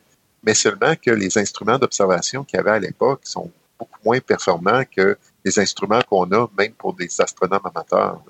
Nous, on a vraiment une qualité d'instruments aujourd'hui qui, qui, nous aurait envié à l'époque. Avec son ciel, en plus, là, on aurait été choyés. Mais nous autres, avec le ciel qu'on a et les qualités des instruments qu'on a, tous les objets du catalogue Messier sont accessibles. Et ça nous permet de voir un peu tout. C'est un peu pêle-mêle. que c'est agréable. Fait que beaucoup d'astronomes amateurs vont utiliser le catalogue Messier pour déterminer qu'est-ce qu'ils vont observer. Et euh, ensuite que tu sais ce que tu veux observer, les objets Messier, par exemple, ici, ben là, où on va les trouver dans le ciel, ben, ce qui est très aidant, c'est d'utiliser le cherche-étoile. Le cherche-étoile, c'est euh, une espèce, c'est aussi appelé un planisphère. C'est dans le fond, c'est une projection en deux dimensions du ciel qui est au-dessus de notre tête. Fait que ça forme un, gros cercle. Sûrement tout le monde a, vu ça. C'est quand même, euh, on voit ça dans les librairies, entre autres, euh, assez fréquemment. Il y a un gros cercle avec toutes les étoiles dessus, puis un autre disque qui vient par-dessus. Et dans ce disque-là, il, y a un trou de fait, c'est une fenêtre. Puis cette fenêtre-là, on la fait tourner selon l'heure puis selon la saison. Fait que l'idée, c'est euh, d'ajuster euh, sur les deux disques, de mettre la date et l'heure au bon endroit. Donc, je, suis en train d'observer le 16 juin à 9 heures. Fait que sur un des disques, on a l'heure, sur l'autre disque, on a la date. Fait qu'on a juste l'heure et euh, la date. Et on a euh, la représentation qu'on voit en 2D du ciel à ce moment-là. Et sur les planisphères, les, moins intéressants, je trouve, c'est ceux qui ont seulement les étoiles c'est les étoiles qu'on voit qui sont visibles à l'œil nu. Euh, ça, ben, vous voyez un peu, ça vous aide à dire ils sont dans quel coin, puis c'est quelle constellation qu'il y a là. Seulement que la plupart des planisphères ont beaucoup plus euh, d'informations que ça. Et la plupart des même des petits planisphères qui ont peu d'informations vont mettre quelques messiers ou l'ensemble des messiers, des objets messiers du catalogue messier. Fait que ça, ce qui est intéressant, c'est que là, c'est des objets qu'on ne voit pas à l'œil nu.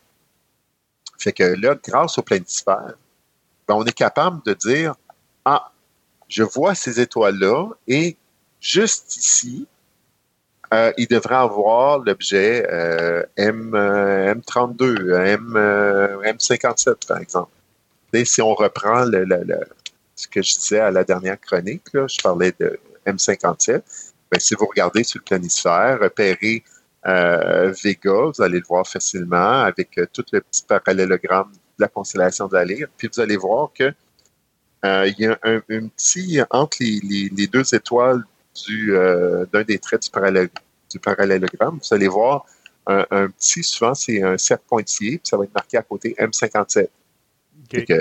à l'œil nu, vous ne pouvez pas voir que c'est là mais seulement que là, vous savez que c'est dans cette direction-là que vous devez euh, diriger votre instrument d'observation et c'est là que vous allez trouver euh, l'objet Messier en question. Et il y a beaucoup de détails que vous pouvez trouver sur ces objets-là. Vous pouvez avoir, par exemple, euh, si vous regardez un amas d'étoiles, donc une région dans le ciel où il y a beaucoup d'étoiles dans un, volume très réduit, fait que ça, c'est assez impressionnant à voir. C'est beaucoup, beaucoup, beaucoup, beaucoup d'étoiles dans un point de l'espace. Fait que c'est habituellement, nous, quand on regarde, on voit une étoile là, une étoile euh, pas mal plus loin. Puis là, là, ils sont à côté une des autres, là, empilés. Là. Que c'est le fun d'observer des amas globulaires qu'on appelle. Là. Ça, forme comme un globe. et euh, quand on, trouve ces étoiles-là, quand on cherche, dans le fond, ces, objets-là, ben, sur le coup, on les voit pas. Et là, avec euh, le planisphère, on finit par voir dans quel coin il faut regarder. On déplace notre instrument d'observation et là, tout à coup, pouf, l'objet apparaît. C'est un, des plaisirs de l'astronomie. Moi, c'est quelque chose que j'aime beaucoup.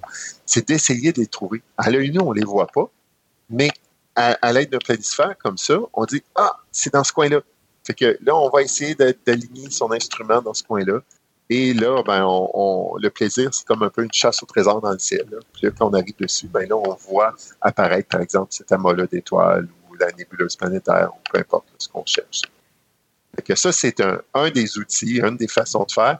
Et ce qui est le fun de, de planisphère, c'est que euh, ça, ça tombe jamais en panne. Les batteries sont tout le temps chargées. Ben oui, c'est ça. tu euh, peux l'avoir tout le temps dans ton sac. Puis... Oui, c'est ça. Puis il y a différents planisphères. Fait que selon les gens, la qualité du ciel qu'ils ont, les instruments d'observation qu'ils ont, leur, degré de connaissance en astronomie, ben, ils peuvent choisir un planisphère qui, qui va être adapté. Comme moi, j'en ai un qui, qui est plastifié, qui est assez gros.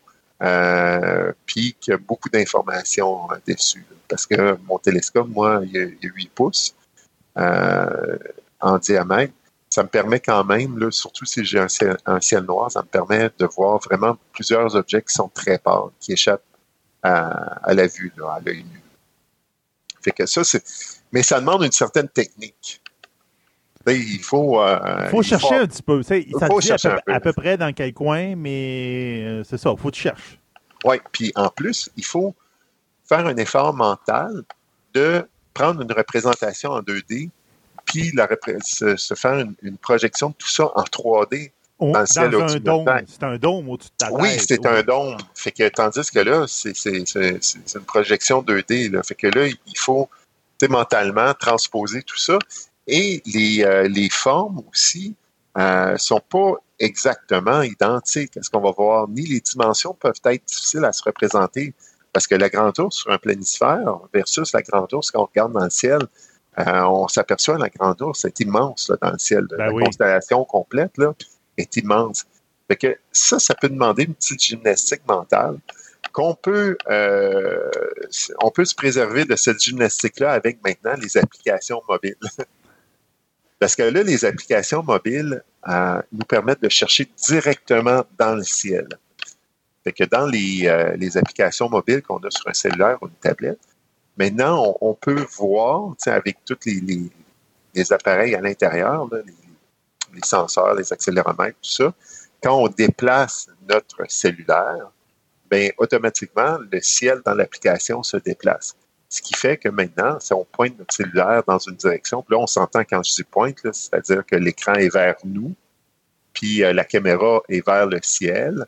Fait que sur l'écran, on va voir s'afficher, dans le fond, les, euh, les étoiles, les planètes qu'il y a euh, justement derrière notre cellulaire. Fait que si on voit une étoile dans le ciel, on prend notre cellulaire, puis on, on met l'écran devant l'étoile, ben on va voir sur l'application le nom de cette étoile-là. Ce qui est le fun aujourd'hui aussi, c'est que dans les nouveaux appareils, euh, comme les, euh, les appareils, là, euh, tous les, modèles récents, de, que ce soit sur Apple ou Android, les, modèles récents. Les, modèles les plus récents, les plus les, nouveaux sortis. Là. Oui, parce que les, anciens modèles comme moi, le modèle que j'ai ne permet pas de faire ça. C'est de la réalité augmentée qu'ils appellent.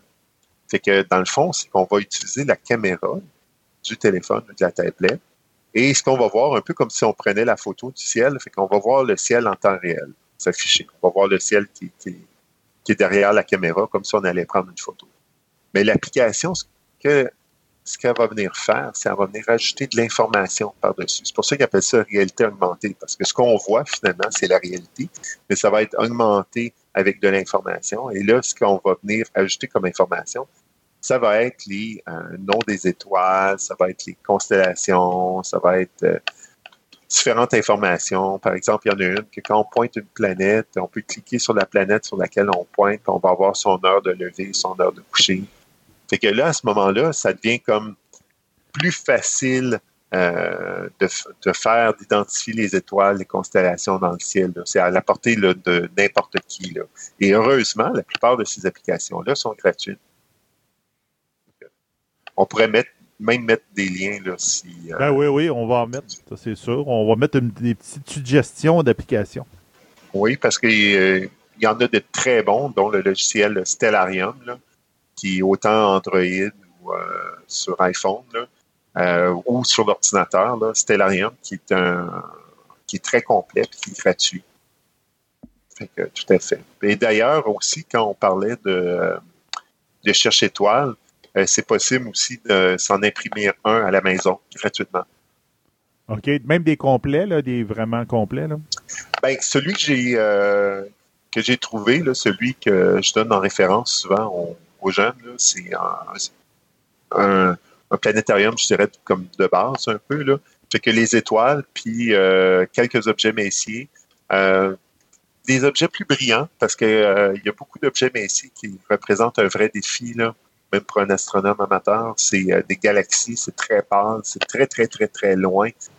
C'est extrêmement pâle. Fait que c'est dur à dur à trouver, même pour un, astronome amateur là, qui, est habitué. Là, euh, ça représente un défi. Fait que sur ces petits euh, planisphères-là, ben, on, on les retrouvera pas, parce que ça vaut pas la peine de d'envoyer les, débutants sur, euh, dans des directions comme ça. Ouais. Fait qu'on va prendre des objets ici les plus brillants. Fait que donc sur le, planisphère qu'on peut s'imprimer, c'est un planisphère comme plus pour débutants. Là. Fait qu'on va retrouver des messies assez assez ben, repérable assez facilement. C'est comme M57 que je parlais, qui, est vraiment euh, intéressant de voir quelque chose de différent. Euh, un petit anneau comme ça, on est habitué de voir des points, là, on voit un anneau. C'est très pâle, mais c'est à la portée de tout le monde qui veut s'essayer. Là. Euh, c'est pas, c'est pas un si gros défi que ça. C'est un défi, vous risquez d'avoir de la misère à le trouver, mais c'est un, défi qui est intéressant. Ou je parlais de la mode étoile. Un autre défi qui, euh, qui est intéressant, c'est de regarder dans, la constellation d'Hercule. Fait que ça, on, a ça sur les petits planisphères. Dans la constellation d'Hercule, il y a un amas d'étoiles qui est bien connu, qui est très brillant, mais on s'entend très brillant. Là. On ne le voit pas, à moins d'avoir un ciel très noir, on peut commencer à avoir une petite tache dans le ciel. Euh, mais cet amas-là d'étoiles est habituellement, ben, sur le planisphère que je parlais, il va être répertorié. Là parce que ça, c'est une vedette du ciel d'été. Nous autres, on montre toujours ça à, nos euh, visiteurs, au parc, quand ils viennent. M13, le 13e objet du catalogue. Euh, c'est spectaculaire. Il, y a, des centaines de milliers d'étoiles qui sont dans un coin concentré de l'espace. C'est vraiment impressionnant. Il y en a qui disent que si on habitait, si notre système solaire serait dans la mode étoile, on pourrait lire un, livre de lecture en pleine, en pleine nuit, là, parce qu'il y aurait toujours des étoiles dans le ciel qui seraient comme proches pour éclairer. Là. Ah, ça n'a pas d'allure. Ben non, c'est vraiment autre chose. ouais, c'est ça. Euh, là, c'est comme, euh, je dérive un mini. Si on voit tout le temps la nébuleuse en forme de tête de cheval, là, euh, est-ce qu'elle est observable par des astronomes amateurs ou c'est vraiment c'est hors de portée de. Parce que c'est une de celles qu'on voit souvent les images, puis qui est spectaculaire. Dans le fond, euh, moi, j'inviterais les gens à regarder quelque chose qui est accessible à eux, qui est dans le même coin de l'espace. Ça, la nébuleuse de tête de cheval se, retrouve dans la constellation d'Orion. La constellation d'Orion, c'est une très belle constellation l'hiver, formée d'étoiles très brillantes, mais est accessible seulement l'hiver. Comme là, on enregistre en juin. Euh, Orion est déjà basse à l'horizon. On voit rien. La plupart des étoiles sont, déjà couchées quand, le ciel est noir. Ou là, peut-être même à, ce moment-ci, peut-être déjà tout couché au moment où le ciel est, intéressant. Mais l'hiver, Orion est dans le ciel nocturne, c'est très facile à observer. Mais dans la ceinture d'Orion, que, et ça, c'est facile à repérer. Puis si vous avez un planisphère, vous allez voir la forme de ça. Là, vous allez le retrouver très, très, très facilement.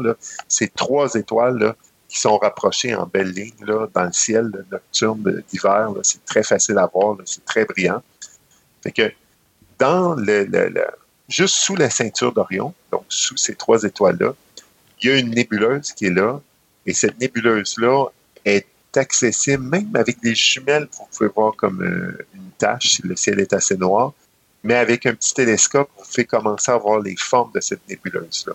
C'est que moi, ce que, pour vous donner une idée de à quel point cette nébuleuse-là est, vraiment spectaculaire, c'est sûr que vous pouvez taper sur Internet euh, M42 et là, vous allez voir vraiment la nébuleuse d'Orion dans toute sa splendeur. Il reste que au télescope, vous ne pouvez pas voir ce type de détails-là, parce que ça, c'est des photos.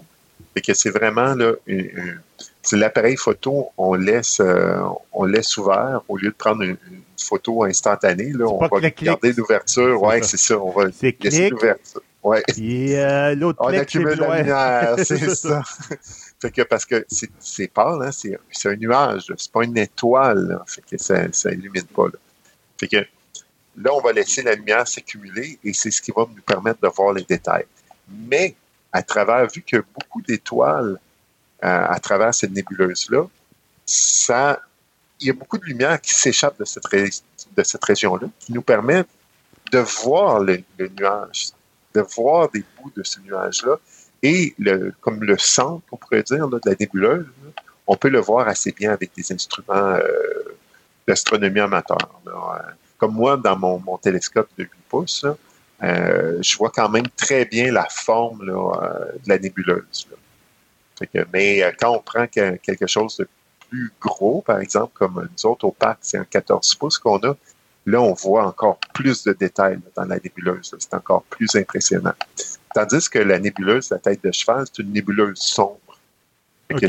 C'est beaucoup plus difficile à, à voir, même que je pense que je me demande même si c'est possible. Je n'ai pas noté la magnitude de, cette nébuleuse-là. À photo, on va le faire ressortir. Mais je pense que même visuellement, il n'y a pas on n'arrive pas avec même des gros instruments à voir. Dans le fond, la tête de cheval, c'est de la poussière. Hein. C'est vraiment de la lumière qui est bloquée. Non, on la voit, je pense qu'elle est comme foncée, comme quasiment d'un mauve, d'un teinte de mauve ouais. Euh, foncé. Donc là, sur un ciel noir, oublie ça, là, c'est très difficile à voir. C'est pas, euh, c'est comme on, c'est pas accessible vraiment là, à, l'œil, mais en photo, ça c'est génial. Combien de personnes font, euh, font la nébuleuse de tête de cheval là, tu sais, qui est aussi appelé Barnard 33. c'est un, un, autre catalogue le numéro de catalogue de, la nébuleuse tête de cheval. que si les gens veulent chercher la, tête de cheval euh, sur euh, Internet, ils peuvent taper Barnard, puis pas Bernard, c'est B-A-R, Barnard. C'est Barnard. Fait que le 33e objet de ce catalogue-là, euh, vous allez voir la, nébuleuse tête de cheval, puis aussi pas loin la nébuleuse de la flamme, qui est à côté. Puis tout ça, c'est dans le même coin que la nébuleuse que je vous parle euh, d'Orion, qui, qui, comme je vous dis, qui est euh, non seulement qu'on peut voir, mais qui est facile à repérer. Il est plus accessible. Bon, oui, tout juste sous la ceinture d'Orion, donc les trois étoiles que je parlais tout à l'heure, il y a comme des petites étoiles qui forment ce qui serait comme le glaive d'Orion. Puis dans, si vous pointez dans le glaive, puis le glaive il est très, très visible à l'œil nu, il n'y a pas de problème. Puis vous euh, dirigez votre instrument vers le glaive d'Orion, vous allez voir la, une tâche qui est la nébuleuse d'Orion. Y a-t-il d'autres applications que tu voudrais nous parler? Oui, bien, dans le fond, euh, une application que, je viens quasiment de découvrir, qui, est intéressante, bien, application. En fait, ça prend un instrument particulier, ça prend un casque de réalité virtuelle. C'est que moi, je me suis acheté un, casque de, de, réalité virtuelle. Fait que là, à la différence de réalité augmentée, euh, on voit pas euh, la, réalité. Tout ce qu'on voit, c'est comme si on, a un écran. C'est une image de synthèse. C'est ça. C'est comme si on était plongé à l'intérieur d'un écran de télé. Que tout ce qui est alentour de nous, ça a été euh, recréé, refait. que, et là, j'ai un, planétarium virtuel qui est à l'intérieur de, mon casque. que ce qui est intéressant, c'est que là, j'ai euh, la possibilité d'avoir un ciel sans nuages tout le temps. Et les étoiles sont euh, exactement où je les verrais si je sortais dehors. Que là, c'est vraiment euh, un ciel, un ciel parfait, des conditions parfaites. Et je peux pointer une étoile, puis non seulement je vais avoir la constellation dans laquelle elle se situe, puis je vais voir toutes les autres étoiles qui sont reliées à la constellation, mais je peux avoir toutes sortes d'informations sur l'étoile en question en cliquant sur l'étoile, l'étoile, elle apparaît en avant de moi, euh, j'ai sa distance, j'ai toutes les informations sur l'étoile en question. Là. Fait que ça, c'est très, très intéressant, d'autant plus que euh, maintenant, avec la réalité virtuelle, on peut aller encore beaucoup plus loin. Non seulement on peut euh, voir les étoiles comme ça, apprendre notre ciel, avoir les, plusieurs détails sur tout ce qu'on voit dans le ciel, mais on peut se déplacer dans le ciel. Fait que, une de mes applications préférées que j'ai, c'est que je peux aller sur la Lune, par exemple. Et là, je vais aller me je vais aller me déposer à côté du euh, du, euh, du LEM, là, De ce qui reste du lem. Oui, ben, c'est ça. Ben, dans le, l'application, il est là au complet. fait que même les astronautes sont là, aussi. fait qu'ils ont comme recréé la, mission là, Apollo 11 qui fête son 50e anniversaire aujourd'hui, euh, ben, ben, cette année. Oui, cette année, oui. Oui, fait que, et là, on voit, euh, tu sais, c'est assez, assez intéressant, là. Tu sais, je m'étais jamais représenté euh, le LEM, puis c'est c'est beaucoup plus gros que je pensais. Là. fait que euh, je pensais que c'était un peu plus petit. Puis là, après ça, en y repensant, ben oui, l'astronaute descendait l'échelle, puis ouais, donc ça devait être plus gros. et euh, je voyais le drapeau, par exemple, euh, le drapeau américain qu'ils ont planté.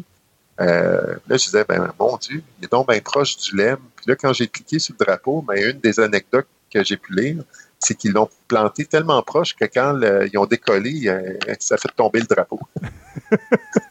Donc, tous les films où on voit que le drapeau flotte encore quand les aliens arrivent, c'est pas vrai. Ouais, mais là, je ne sais plus ce qui est arrivé après, s'ils n'ont pas été. Dans une autre euh, émission après, ouais, je sais pas. Ouais, euh, ben là, ils ont, enterré à différents endroits. Fait que là, il y a, des, des, drapeaux à quelque part. Là, mais seulement que le, drapeau qui a été planté par Apollo 11, normalement, il devrait être euh, au sol. il est couché. Puis même, il devrait être blanc, si je ne me trompe pas. Là. Parce qu'il est toujours exposé aux radiations solaires, puis il n'y a pas d'atmosphère pour filtrer sur la Lune. Ouais, il va avoir détendu. Il doit être complètement décoloré. Mais c'est pour dire qu'avec un, un, un, un, instrument, ben, une application comme ça, un casque, puis un, casque de réalité virtuelle, ben, apprendre le ciel, ça peut être là, euh, comme bien intéressant. C'est sûr que là, on ne va pas dehors avec un casque de réalité virtuelle, puis on enlève notre casque, on met notre casque, tout ça. Ça, c'est on met notre casque, on apprend notre ciel, puis après ça, quand on arrive dehors, là, on se repère plus facilement. Fait que, mais ça reste que euh, ça devient un outil intéressant pour apprendre notre ciel. on peut apprendre notre ciel avec un planisphère, mais c'est pas très stimulant, en tout cas, personnellement. Ouais, L'expérience est, moins agréable. On peut apprendre notre ciel aussi avec les logiciels. Comme je dis, Stellarium, des fois, le, logiciel que je parlais, gratuit, qui est très intéressant, ben, des fois, moi, ce que je fais, je fais juste me promener dans, le ciel. Là. Même si je ne vais pas observer le soir, je fais juste comme apprendre mon ciel. tel objet, ah oui, il y a tel objet là, tout ça. là, quand j'arrive le soir, si j'ai pas eu le temps de préparer ma soirée d'observation, tout ça, mais ça reste que j'ai des connaissances suffisantes pour me repérer rapidement puis savoir qu'est-ce que je pourrais observer où. Là. Fait que ça aussi, on peut, on peut faire ça, on peut apprendre notre ciel de même. Fait que ben, le, le, le casque de réalité virtuelle nous aide justement à apprendre notre ciel euh, de façon agréable, en plus d'aller chercher plein, plein, plein d'informations, puis en plus se déplacer euh, à côté des planètes. Chez, euh, quand je suis arrivé à côté de Jupiter, le fun, je voyais tous les, nuages, le mouvement dans les nuages. que c'est le fun de voir que euh, on a maintenant aussi accès à des choses comme ça pour apprendre l'astronomie. La technologie a suivi. Bon, ben, un gros, gros merci là-dessus. Donc, on va avoir plein d'histoires sur les applications, etc. On va pouvoir mettre les liens donc, on va voir euh, les noms des applications puis les liens pour les applications durant, en bas de la chronique. Donc, un gros merci, François. De rien. Bye.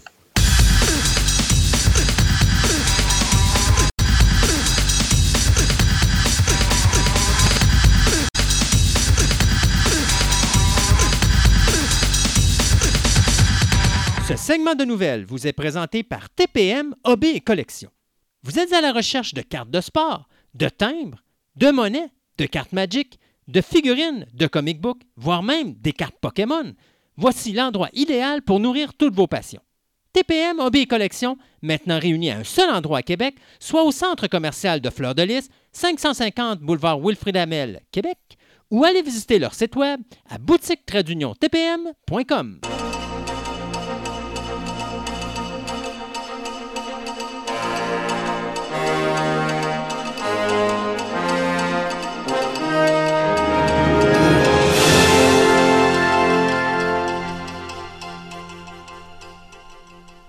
Et je vais commencer ce deuxième segment de nouvelles avec un coup dur pour Hollywood, puisque la compagnie ou le studio indépendant euh, Annapurna Pictures vient de déclarer faillite. Ça, c'est un studio qui est derrière des films comme Zero Dark Thirty, euh, Foxcatcher. Il avait fait également euh, Phantom Thread, Detroit, Euh, il y avait True Grift des frères Cohen. Donc, c'est un studio qui a toujours été là pour apporter de la qualité avant d'apporter des revenus. Un peu comme euh, la compagnie euh, ben, voyons, Palissade, de Toys que je vous parlais tantôt. ben, eux autres, c'est à peu près la même affaire. C'est qu'ils voulaient avoir de la qualité. Et donc, à ce moment-là, ben, ils ont fait beaucoup de films qui n'ont pas nécessairement rapporté beaucoup d'argent à Hollywood.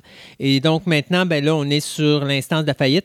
Euh, la compagnie avait été créée en 2011 par euh, Megan Ellison. Ça, c'est la fille d'un milliardaire qui, seulement à l'âge de 25 ans, est probablement une des productrices les plus nominées aux Oscars. Elle a plus de 52 nominations en 8 ans de, de travail. Donc, tu sais, la fille, elle a une qualité de travail qui est exemplaire.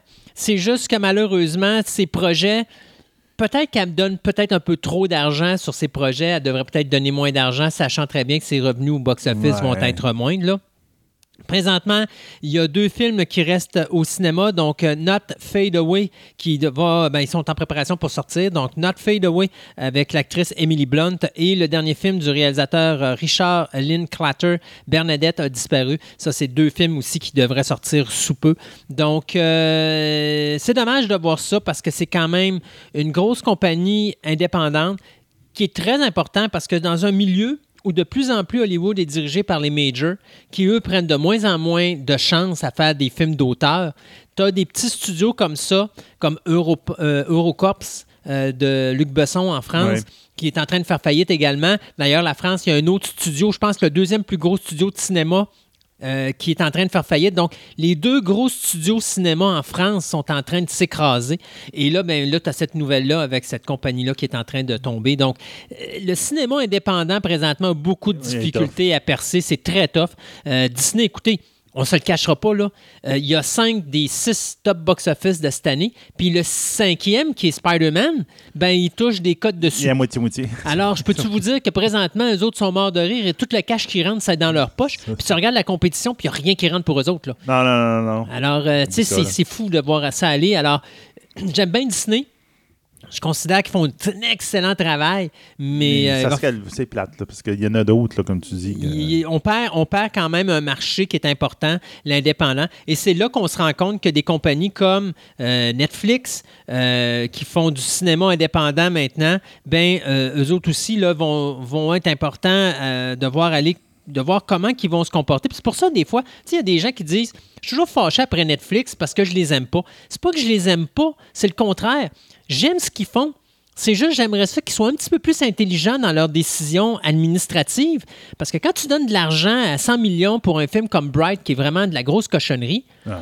ben, je suis désolé, mais c'est parce que ce 100 millions-là, il ne rapportera pas nécessairement autant d'argent. Tu pourrais t'investir ailleurs, puis aller faire un peu plus d'argent dans un autre sujet qui va être plus intéressant ou mieux travaillé et à ce moment-là, faire en sorte que tu vas avoir une, une base monétaire qui va être plus sécure, euh, surtout avec la compétition qui s'en va.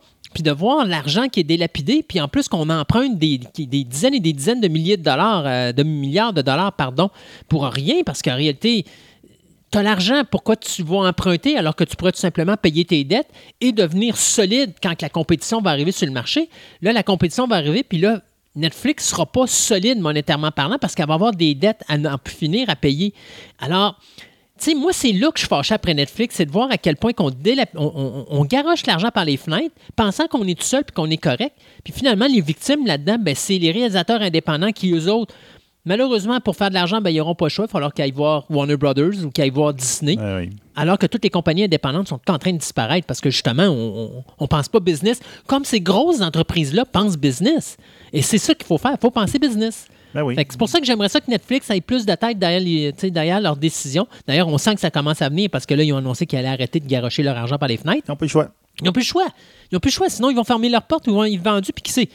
ça va être Disney qui va peut-être les racheter. Puis tu sais, on va encore perdre un produit indépendant qui va s'en aller dans une ligne directrice d'une grosse compagnie. Effectivement, en tout cas. Euh, la personne qui était en arrière de Man, in the High Castle d'Amazon, mm M. Frank Spotnik, Spotnik quasiment Spotnik de son affaire, euh, vient d'être engagé par Game Workshop Game Workshop pour faire une, adaptation de Warhammer 40 000. Pour les jeux vidéo. Non, cinéma. Ben, ben non, pas le cinéma, série TV. OK, non, c'est parce que tu me disais qu'il venait d'être engagé par Game Workshop. donc, je comprends. C'est parce que pour moi, dans ma tête, Game Workshop, c'est du jeu. C'est du jeu, ben, sur table, c'est des, ouais, des, figurines. C'est vrai, t'as raison. Bon, mais ben, c'est quoi Warhammer 40 000? on se rappelle tous de Warhammer, le film en en, en, animé là, à 3D qui a sorti il y a quelques années. Donc, euh, donc un monde avec des, euh, des humains, des orques. Euh, qui n'était pas terrible. Mais c'était mieux que Dungeon Dragon. Oui, ah non, totalement, ça. C'est pas difficile. Ils vont, ils vont sortir. Puis là, ils sont en train de remettre Dungeon Dragon. Oui, ils veulent leur faire un Dungeon Dragon aussi. Je sais pas ce que ça va donner, mais en tout cas. Ben, ça peut pas être pire que les, les, trois films originaux qu'ils ont fait. avec des armures en plastique. donc, Warhammer 40 000, ça se passe en l'an 40 000. Donc, c'est tout cet univers-là avec les orques, les elfes, etc., mais qui se retrouvent dans l'espace euh, à se battre comme des créatures qui, ressemblent à des aliens, puis là, tu rajoutes des démons là-dedans, etc. Donc, exactement, ils ont annoncé exactement c'est quoi. Euh, ça va se baser beaucoup sur le, le caractère de Gregor Ensign Horn qui est en fin de compte qui est un inquisiteur pour les humains. C'est-à-dire que dans cet univers-là, au 41e millénaire, euh, monsieur euh, le, Gregor, lui, c'est un inquisiteur de l'ordre de Ordo Xenos qui en fin de compte travaille pour l'empereur Dieu des humains. Et lui, son but, c'est de chasser les, euh, les personnes qui sont influencées par les démons et les aliens pour, qui, pour enlever leur influence sur l'humanité et garder l'humain pur. Hmm. Donc, Quand tu parles tu parles vraiment de créatures extraterrestres ou tu parles juste d'étrangers d'autres pays? C'est ce qu'ils appellent des, euh, des tyrannides.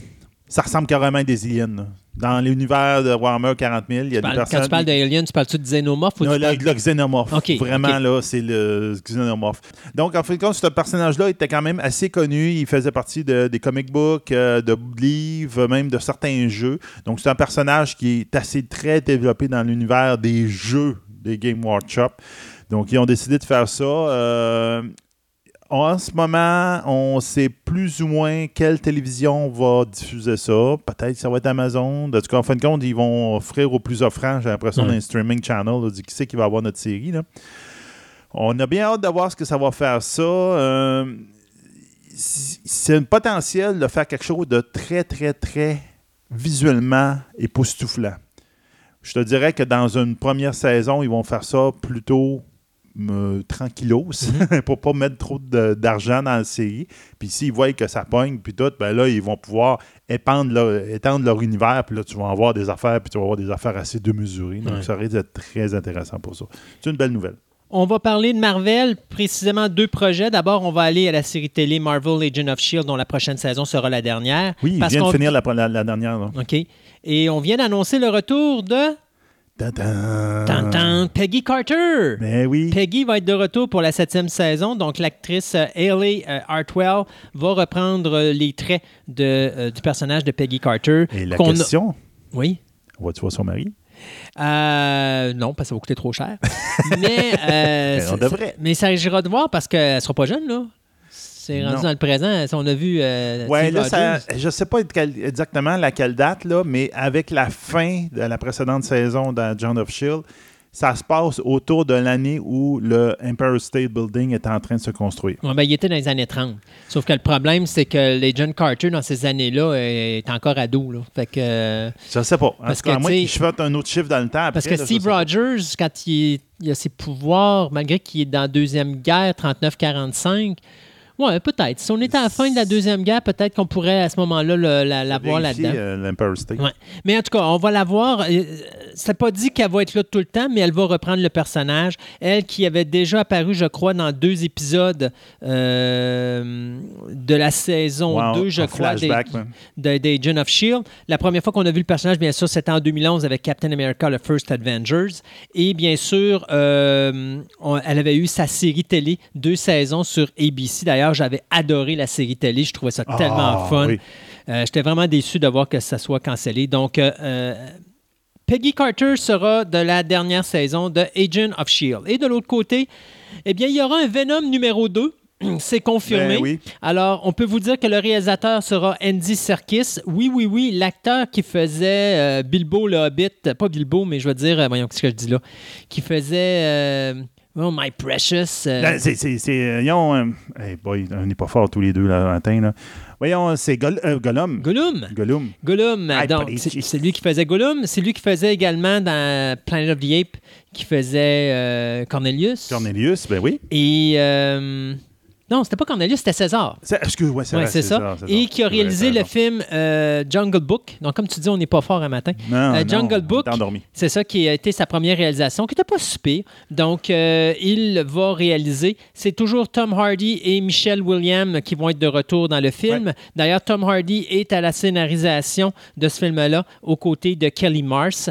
Et ce qui est important aussi de souligner, c'est qu'on supposerait que Woody Harrelson serait également de la distribution parce qu'on dirait, on, on suppose présentement que Carnage sera le vilain de ce deuxième film. Donc, euh, probablement meilleur que le premier, je pense, Venom. Malgré que moi, le premier Venom, je ne l'avais pas détesté. Non, non, il était monde- bien.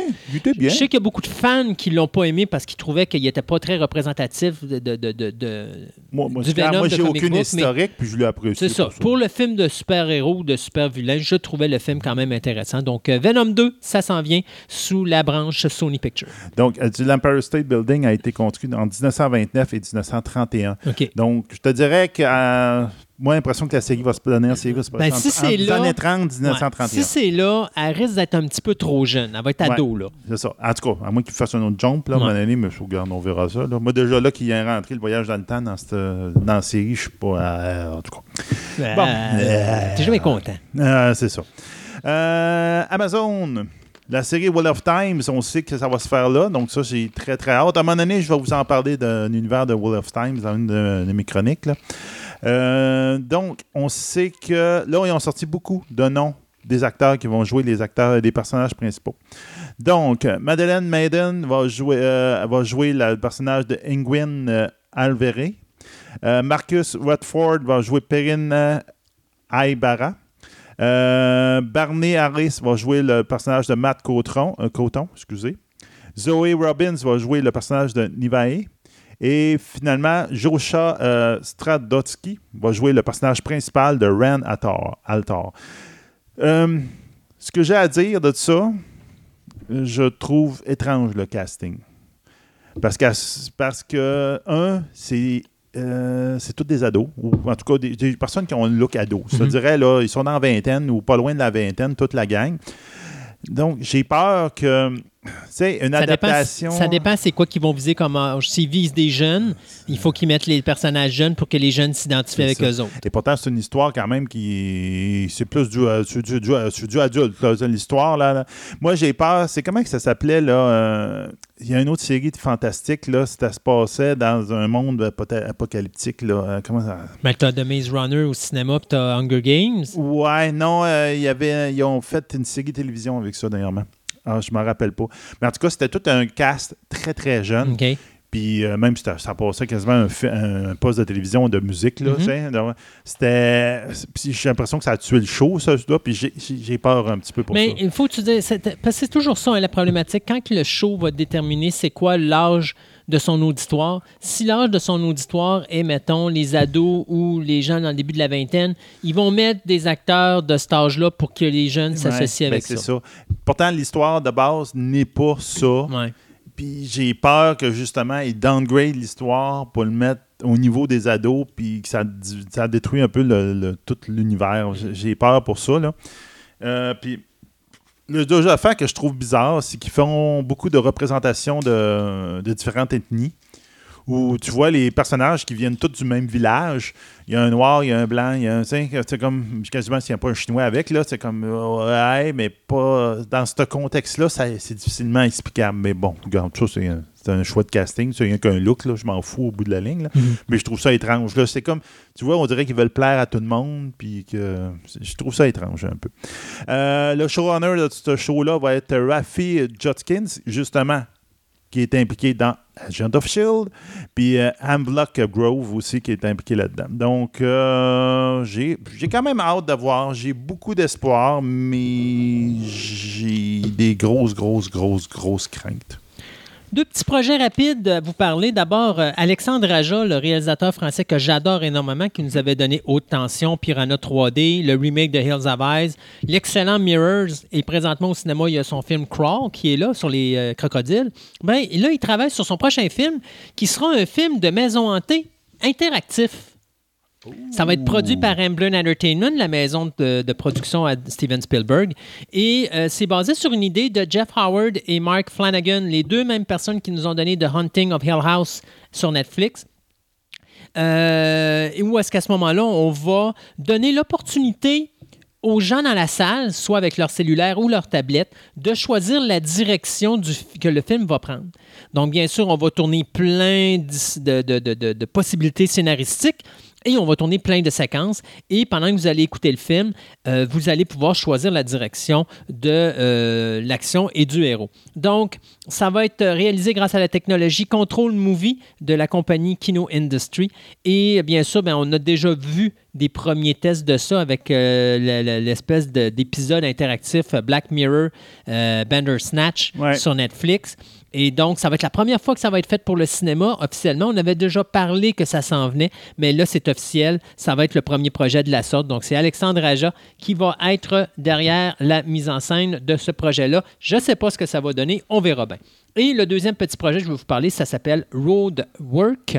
Donc, ça va être produit par Andy euh, et euh, Barbara Moschetti. Ça, c'est euh, ceux qui nous ont donné Hit 1 et Hit 2. Ouais, c'est ça. Hein. Donc, Andy, c'est le réalisateur et sa femme Barbara, c'est la productrice eh bien, ils vont s'attaquer donc à la nouvelle de Stephen King euh, de 1981, qui à ce moment-là, il l'avait écrit sous le nom de son pseudonyme Richard Bachman, qui raconte l'histoire d'un homme qui vient de divorcer et qui euh, est euh, comment je pourrais dire.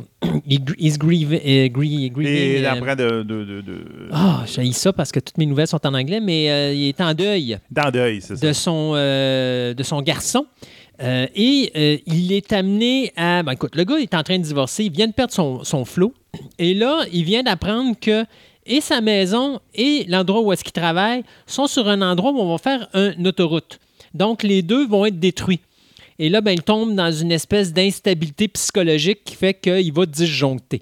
Alors, on n'en sait pas plus que ça. Il n'y a pas encore de studio d'attribuer à ce projet-là, mais ça va être le réalisateur Pablo euh, Trapero qui nous a donné The Clan et Lions Den qui euh, sera, ou Lions Den, pardon, qui euh, sera embauché pour la réalisation. on a d'autres personnes qui viennent d'être associées au, film Bird of Prey. Mhm. Donc, il va être entre Oui, oui avec euh, Margot Robbie, avec Harley Quinn, entre autres, qu'on va avoir dans ça.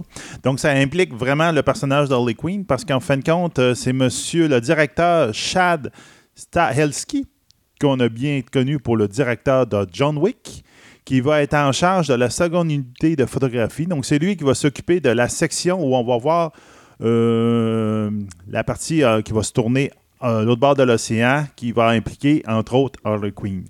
Donc, c'est lui qui va se faire que Harley Quinn va casser la gueule du monde. Donc, euh, comme on, connaît euh, John Wick, on se doute que ça va être sanglant. Donc, ils se sont associés à quelqu'un de quand même très bon pour ce genre de scène d'action qui va être euh, il va mettre en scène toutes les affaires de Harley Quinn. Donc ça va être intéressant. Je te dirais ça va donner plus de réalisme au combat avec son bat à baseball puis tout. On verra bien. Donc il a été aussi impliqué dans Captain America Civil War entre autres. Euh, Bird of Prey va sortir le 7 février 2020 si tout va bien. Donc on verra bien ce que ça va donner. Pour le streaming, euh, deux projets d'horreur qui nous intéressent. D'abord, I Know What You Did Last Summer. Oui, je le sais. Un autre remake. on le sait. un autre remake. Donc, James Wan, euh, qui on doit ça, euh, Insidious, Conjuring, et qui a réalisé Aquaman, bien, va être le réalisateur derrière le pilote de la nouvelle série I Know What You Did Last Summer, qui va être diffusée bientôt sur Amazon Donc, euh, rappelez-vous que le film qui avait été fait en 97, qui mettait en vedette Sarah Michelle Gellar, Jennifer Love Hewitt, il y avait Ryan Phillips et il y avait Freddie Prince Jr. Euh, ben, c'était un groupe de quatre qui, à un moment donné, avait accidentellement frappé quelqu'un euh, sur la route et il était mort et on l'avait laissé là. Sauf qu'un an plus tard, on recevait des téléphones pour dire I know what you did last summer. Donc, on va faire une série. on va faire une série télé. C'est le producteur Neil Ash Moritz qui va être derrière ce projet-là. Ça, je comprends pas une série TV pour ça, mais bon. Ben écoute, à chaque saison, ils vont tuer quelqu'un d'autre, puis il y a quelqu'un qui va téléphoner dire J'ai vu ce que tu as fait l'été passé, tu sais. Exactement. Voilà. Bon. il faut tout que je te dise, ça n'a pas de bon sens. Oui, oui, oui, mais il faut que tu me dises quelque chose d'intéressant. Ça, c'était pas intéressant. Bon, ok, d'abord. En tout cas, c'est pour dire que Moritz et Juan vont euh, s'associer sur ce projet-là. L'autre, ben, c'est un petit film qui est sorti euh, l'an dernier sur Netflix qui s'appelle The Babysitter et euh, qui, qui avait été réalisé par MCG. Et c'est un film d'ado un film d'horreur pour ados, là, avec un peu de sang par-ci, puis un peu de comédie à gauche. Là. Et ça suivait l'histoire euh, d'un jeune ado de 12 ans qui, euh, écoute, il se, fait, euh, il se fait attaquer par tout le monde, ses voisins, ses camarades de classe. Il, se fait du, il y a du bullying, pas à peu près, là, pauvre petit kid. Et sa seule amie, c'est qui? Ben, c'est sa babysitter qui s'appelle Bee donc qui est interprétée par l'actrice Samara Weaving. Donc, la jeune femme est super gentille, puis elle est super fine avec lui, jusqu'à ce qu'il découvre qu'en réalité, ben, euh, ouais, OK, elle fait partie d'une secte satanique, puis lui est supposé être euh, comme sacrifié pour invoquer un démon. Ah ben, il y aura un Babysitter 2 parce qu'on s'est rendu compte à la fin du générique que ben, Bee était encore en vie. Ouh. Et donc, MCG est encore à la réalisation et euh, c'est encore donc euh, Netflix qui va s'occuper de nous distribuer ce produit-là. Un, un, film dans les, années 80-90 qui s'appelait The Babysitter, ça ressemblait beaucoup à ça. Elle voulait sacrifier euh, un enfant là, par un arbre ou faut pas une non, ça, c'est The Non, ça c'est The Guardian qui avait été faite par William Friedkin, le réalisateur de The Exorcist, qui avait été fait en 1990. Mais tu as eu un film qui s'appelait The Babysitter qui mettait en vedette, mon Dieu, c'était qui? C'était-tu Alicia Silverstone qui jouait là-dedans? Euh, C'est peut-être le titre français qui me trompe. mais non, c'est The Guardian que Parce ça s'appelle. The Guardian, c'est en français, ils ont dû le nommer quelque chose. C'est la gardienne. Ouais, quelque chose dans le même. C'est ça. Fait que donc, bien de petits, plein de petits projets sur Netflix encore intéressants. Bon, ben, mini, mini, mini, mini nouvelle, parce qu'on n'a plus beaucoup de temps, je pense. Mini, mini, mini. Mini, mini, mini, euh, Brian Ebert vient de confirmer que Dune, ils ont fini de shooter. Donc, ils ont tout tourné. Le film is rap. It's a rap. It's a rap. Donc, tout est dans Cannes, on est correct. Puis, euh, les acteurs en ont profité pour parler avec beaucoup de bien de la manière comment Denis Villeneuve euh, gère un plateau, comme quoi c'était agréable de jouer, euh, de travailler avec. Donc, encore de la belle pub pour notre Denis Villeneuve. Puis, ben, on a très hâte de voir qu'est-ce que ça va donner Dune. Oui, ben ils sont mieux de pas se péter la gueule. Hein? Oui, ben c'est ça. Et moi, je finis avec trois projets très rapides. D'abord, vous dire que euh, Disney vient de confirmer le troisième projet de Star Wars sur le Disney ⁇ donc, la mini-série, ben, pas la mini-série, mais une série télé sur le personnage d'Obi-Wan Kenobi. Oui. Et on est en train de négocier avec Ewan McGregor pour reprendre son rôle. Ça, ça serait vraiment génial. Ça serait le fun. Donc, euh, après The Mandalorian et euh, Cassian Endor, qui est une série qui va être un prequel au film Rogue One, bien là, on s'en va avec donc euh, Obi-Wan Kenobi. Donc, qui c'est un petit peu le projet de Star Wars, euh, Star Wars Story, qui devait se faire, mais qui avait été cancellé lorsque mm Solo avait fait le flop commercial dont on sait. Savoir qu'est-ce qu'il allait faire Obi-Wan entre le en fait, quelqu'un qui s'en allait pour euh, après que les jumeaux ont été séparés jusqu'au début du premier film. Exactement. Donc, tout ça pour vous dire que c'est un nouveau projet qui s'en vient. Mm, mm. Charlie's Angels, la date de sortie, elle est reportée du 30 octobre 2019 au 4 décembre de cette année. C'est toujours Sony Pictures qui distribue. Le... Ouais, c'est ça. La réalisatrice est Elizabeth Banks. Ce que je savais pas, parce que moi, à l'époque, j'avais vu la nouvelle, puis c'est la nouvelle que je vous avais donnée en disant que ben Patrick Stewart devait être le, le personnage de Bosley. Non, il n'est pas Bosley. Il n'est pas Bosley là-dedans, parce que Bosley va être une femme qui est interprétée par la réalisatrice Elizabeth Banks. Euh, les trois femmes qui vont être les Charlie's Angels, c'est Kristen, euh, Kristen Stewart, qu'on avait vu dans Twilight, Naomi Scott et euh, Ella Balinska. Donc, ça va être la rencontre des, des anges. Donc, c'est un film donc, qui va sortir le 4 de décembre, juste avant les fêtes de Noël et juste avant Star Wars épisode 9. Comme quoi, tu veux-tu un produit tuer ton film. Merveilleux. Et pour finir, NBC qui va être finalement la compagnie derrière le remake de Saint Elmo's Fire. Donc, cet excellent film de Joel Schumacher, un de ses rares bons films, ouais, qui avait créé vraiment le thème euh, Brad Pack dans les Ben milieux des oui. années 80 avec euh, Ben, Emilio tu Estevez. à ça? Ah ben oui, mais oh non, tu peux faire de quoi? Tu avais Ben Rob oui. Lowe, Andrew McCarthy, Demi Moore, John Nelson, Ali Sheedy et Mary Winningham. Si vous voulez voir un bon film, là, Ben, surtout, c'est Breakfast Club, mais après l'école.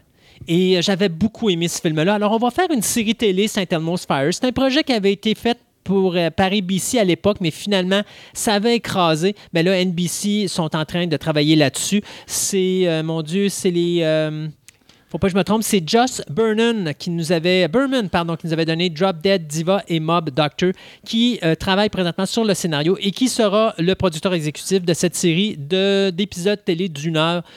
Donc, on n'a pas vraiment d'autres choses là-dessus, autre que vous dire que le film original avait coûté 10 millions et qu'il a rapporté 40 millions au box-office. Moi, je vais rajouter une petite affaire, Ouais. une petite annonce. Hey, toi, le jeune, à place d'écouter, d'attendre de, de voir des reprises ou des remakes de films qui étaient les à succès, prends un film vieux, écoute-le.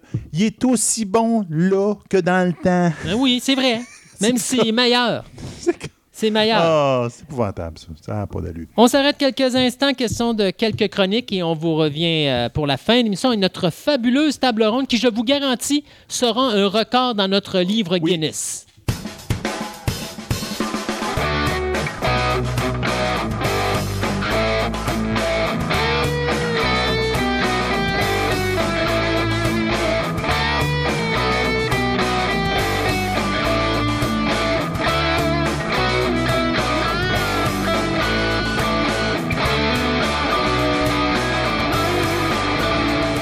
Marie-Camille, ça fait maintenant des années, on peut dire ça parce que là, ça fait au moins, on va passer bientôt le cap du deux ans avec euh, Fantastica. C'est merveilleux. Hey, ça va vite, hein?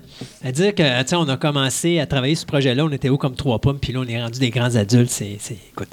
Euh, on avait, on a parlé de plein de choses dans la musique. Tu nous as amené dans l'instrumental, dans les euh, compositeurs de musique, tu nous as amené dans le karaoké, euh, et j'y suis encore résisté pour ne pas chanter. Euh, et probablement me ramasser une panoplie de plaintes, un record qui aurait probablement brisé celui du, record Guinness qui avait été fait au niveau des enfants qui ont.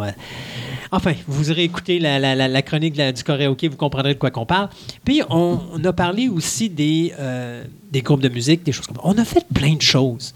Oui, On n'a jamais parlé de la base fondamentale de la musique, exactement. c'est-à-dire le son. Le son, oui. Et là, aujourd'hui, tu as décidé que tu allais nous parler du son. Ouais. J'ai décidé que j'allais être plate, que j'allais parler de mathématiques, puis de formules, puis de toutes les choses qu'en physique, je détestais écouter parce que pour moi, la musique, c'était pas ça. OK. Donc, tu vas me dire E égale Do, Ré, Mi, Fa, Sol, La, Si, Do. Presque. OK. Presque. Donc, le son. Le son, donc, euh, on. C'est tellement. Tu me près- parler de la physique du son, c'est-à-dire que ça fait un bruit, ça fait une vibration dans l'air qui fait que nos tympans captent cette vibration-là puis ils nous associent le son qui va avec? Ou tu vas juste nous dire qu'est-ce que qu'est-ce que qu'on. Le son est composé de quoi? le, le son, il y a tellement de, de choses à dire sur le son.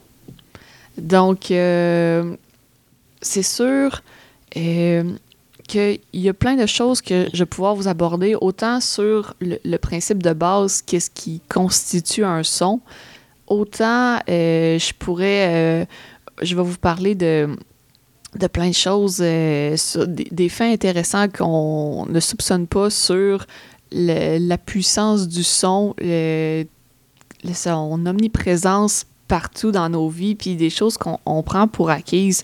Comme, tiens, je vais vous commencer avec euh, ce fait-là. Savez-vous que euh, les bébés naissants euh, pleurent avec l'accent propre de leur mère? Non.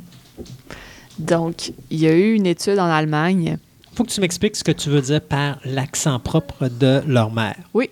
Donc, un bébé japonais ne va pas pleurer comme un bébé québécois, un bébé français ou un bébé allemand. Donc, ils ont constaté que euh, dans le ventre de leur mère, euh, les enfants euh, entendent donc la voix de leur mère et retiennent déjà l'accent. Donc, ils vont dire, par exemple... donc, en réalité, un enfant qui est né, mettons, à Paris, va pleurer avec un accent parisien. Oui.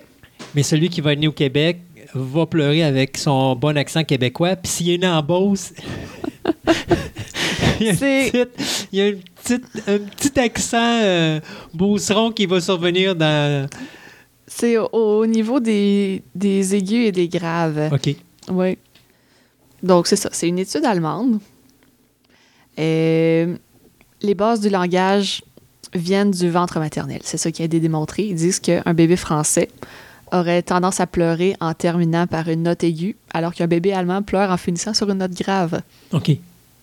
Donc, en réalité, c'est le stress de nos cordes vocales qui vont répéter. Parce qu'un français, mettons, va parler plus aigu, oui. parce qu'il est plus sénère. Si vous parlez un américain, il est plus grave parce que lui, il est plus relax. Ben, c'est dans l'accent propre. Et, euh, les Québécois, eux autres, sont reconnus pour avoir un accent français comme un, peu plus euh, sloppy, si on veut. Donc, euh, ils vont dire, ben là, puis il y a des affaires de même. Fait que les, accents français, c'est comme c'est très pointu. C'est pas des, des, voyelles qui sont très longues. Donc, un, peu, un, peu plus saccadé que l'accent français québécois. Donc, c'est tous ces petites nuances-là que ça fait que on peut voir ces nuances-là même dans les pleurs d'un bébé naissant par rapport à sa mère. Donc, euh, c'était sur ça qu'il a porté l'étude, oui. Mais de toute façon, il disait que les enfants, ils entendent dans le ventre, parce que des fois, il disait, il faut que tu leur parles, puis ils comprennent, puis oui. tu le quittes. Oh oui. Donc, euh, déjà là, euh, leur cerveau se développe à partir des, sons qu'ils entendent en direct du ventre de leur mère. Donc, le son. c'est fou à quel point nos oreilles, euh, nos pauvres oreilles humaines comparées aux animaux, c'est peu développé et pourtant. On dit que les humains entendent les sons jusque vers 15 kHz. Tandis que euh, pour euh, les chats, ça peut être jusqu'à 65, les chiens, ça peut être jusqu'à 45, les chauves-souris, les dauphins, eux, ça peut être des sons jusqu'à 500 kHz, puis ils peuvent utiliser le, son pour euh, l'écolocalisation. Oui, on parle là comme les dauphins. Ils font ça. Oui, exactement. Puis, euh, c'est ça qu'on dit pour les chauves-souris aussi pour le sonore? Oui, oui, tout à fait. Donc, euh, les baleines, eux, ils peuvent capter des infrasons plus bas que les basses profondes. Donc, c'est ce qui fait que ces animaux-là peuvent le sentir beaucoup plus rapidement euh, lorsqu'il y a un tremblement de terre, une éruption volcanique ou une avalanche, c'est parce que le bruit, le son, c'est une onde qui se répand. Donc, ils sont les premiers à percevoir ces ondes-là. Des ondes des ouïes euh, très développées pour ça. D'ailleurs, c'est pour ça, d'ailleurs, si tu vois qu'il y a un tremblement de terre, tu vas voir si tu es dans un endroit où il y a des rats.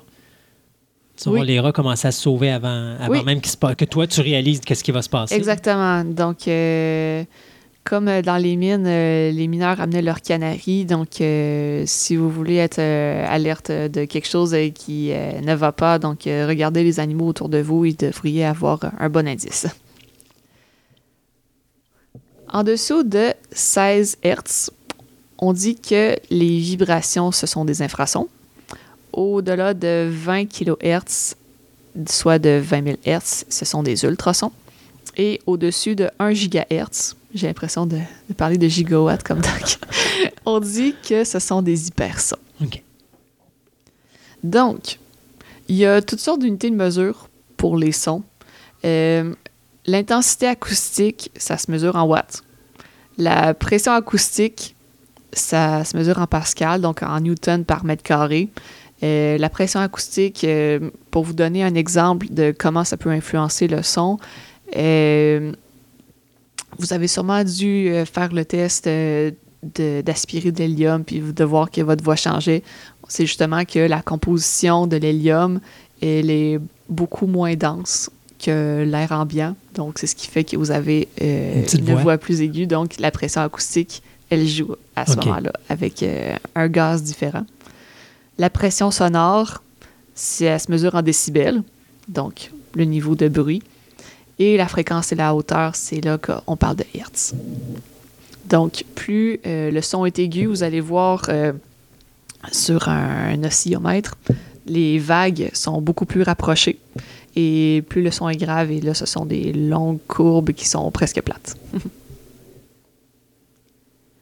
Donc, le son, ça dépend de l'amplitude, le volume, de la direction, de la fréquence en hauteur, euh, du temps, étant donné que le son, euh, c'est quelque chose qui reste dans l'air, c'est comme, c'est très... Euh,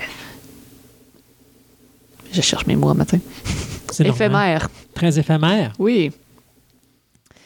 Et du timbre. Parce que notre oreille est capable de détecter que une note provient d'un piano et l'autre a été joué à la flûte, mais pourtant c'est la même note, mais le timbre est différent. Donc, le son, c'est une onde qui voyage. Euh, les propriétés de l'onde sonore. Je peux te poser une question? Oui. Je vais être traite un petit peu. Oui. Euh, le son voyage partout? Presque. Presque. Presque. Dans l'espace, il n'y a pas de son. Non, mais on va entendre des signaux. Euh, mettons un exemple, si tu captes des. Euh, tu sais, des fois, ils vont, il y a des antennes qui sont là, puis ils, essaient de, capter des messages, des choses comme ça. Donc, techniquement, c'est du son? Non? Je pose la question. Là, je te pose une question qui est trop. Euh, OK, bon, on question. C'est trop pointu pour moi. mais non, mais c'est parce que tu comprends que, comme dans l'espace, oui. il y a, il y a ils essaient de capter des signaux provenant de l'espace. Oui. Donc, je pense que récemment, il y en ont, en ont capté un où est-ce qu'ils pensent que ça vient d'une météorite et tout le kit. Là. Mais ceci dit, il y a une réflexion sonore quelque part pour qu'on capte un signal. Parce que le signal, c'est tout son. Ça, ce serait euh, complètement une autre chronique à part sur euh, la manière que... Le son voyage. Pas que le son voyage, mais euh, d'essayer de, de, communiquer avec une entité dans dans un, autre espace. Euh, donc. OK, on va oublier la question. Je pose plus de questions. La zone 51, ça va être un autre sujet pour plus tard. Et bon. donc, ça a été les Grecs qui ont mis en valeur les propriétés du son, qui ont été les maîtres de l'architecture des, premiers théâtres.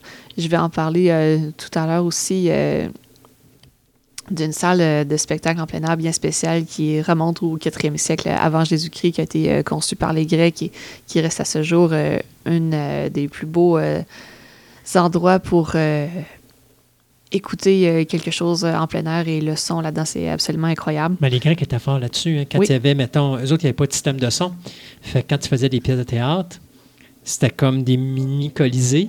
Oui. Puis il fallait que le son, euh, ça, devenait comme une, caisse d'acoustique. On peut-tu dire ça comme ça? Je vais en parler plus tard. Oui, OK.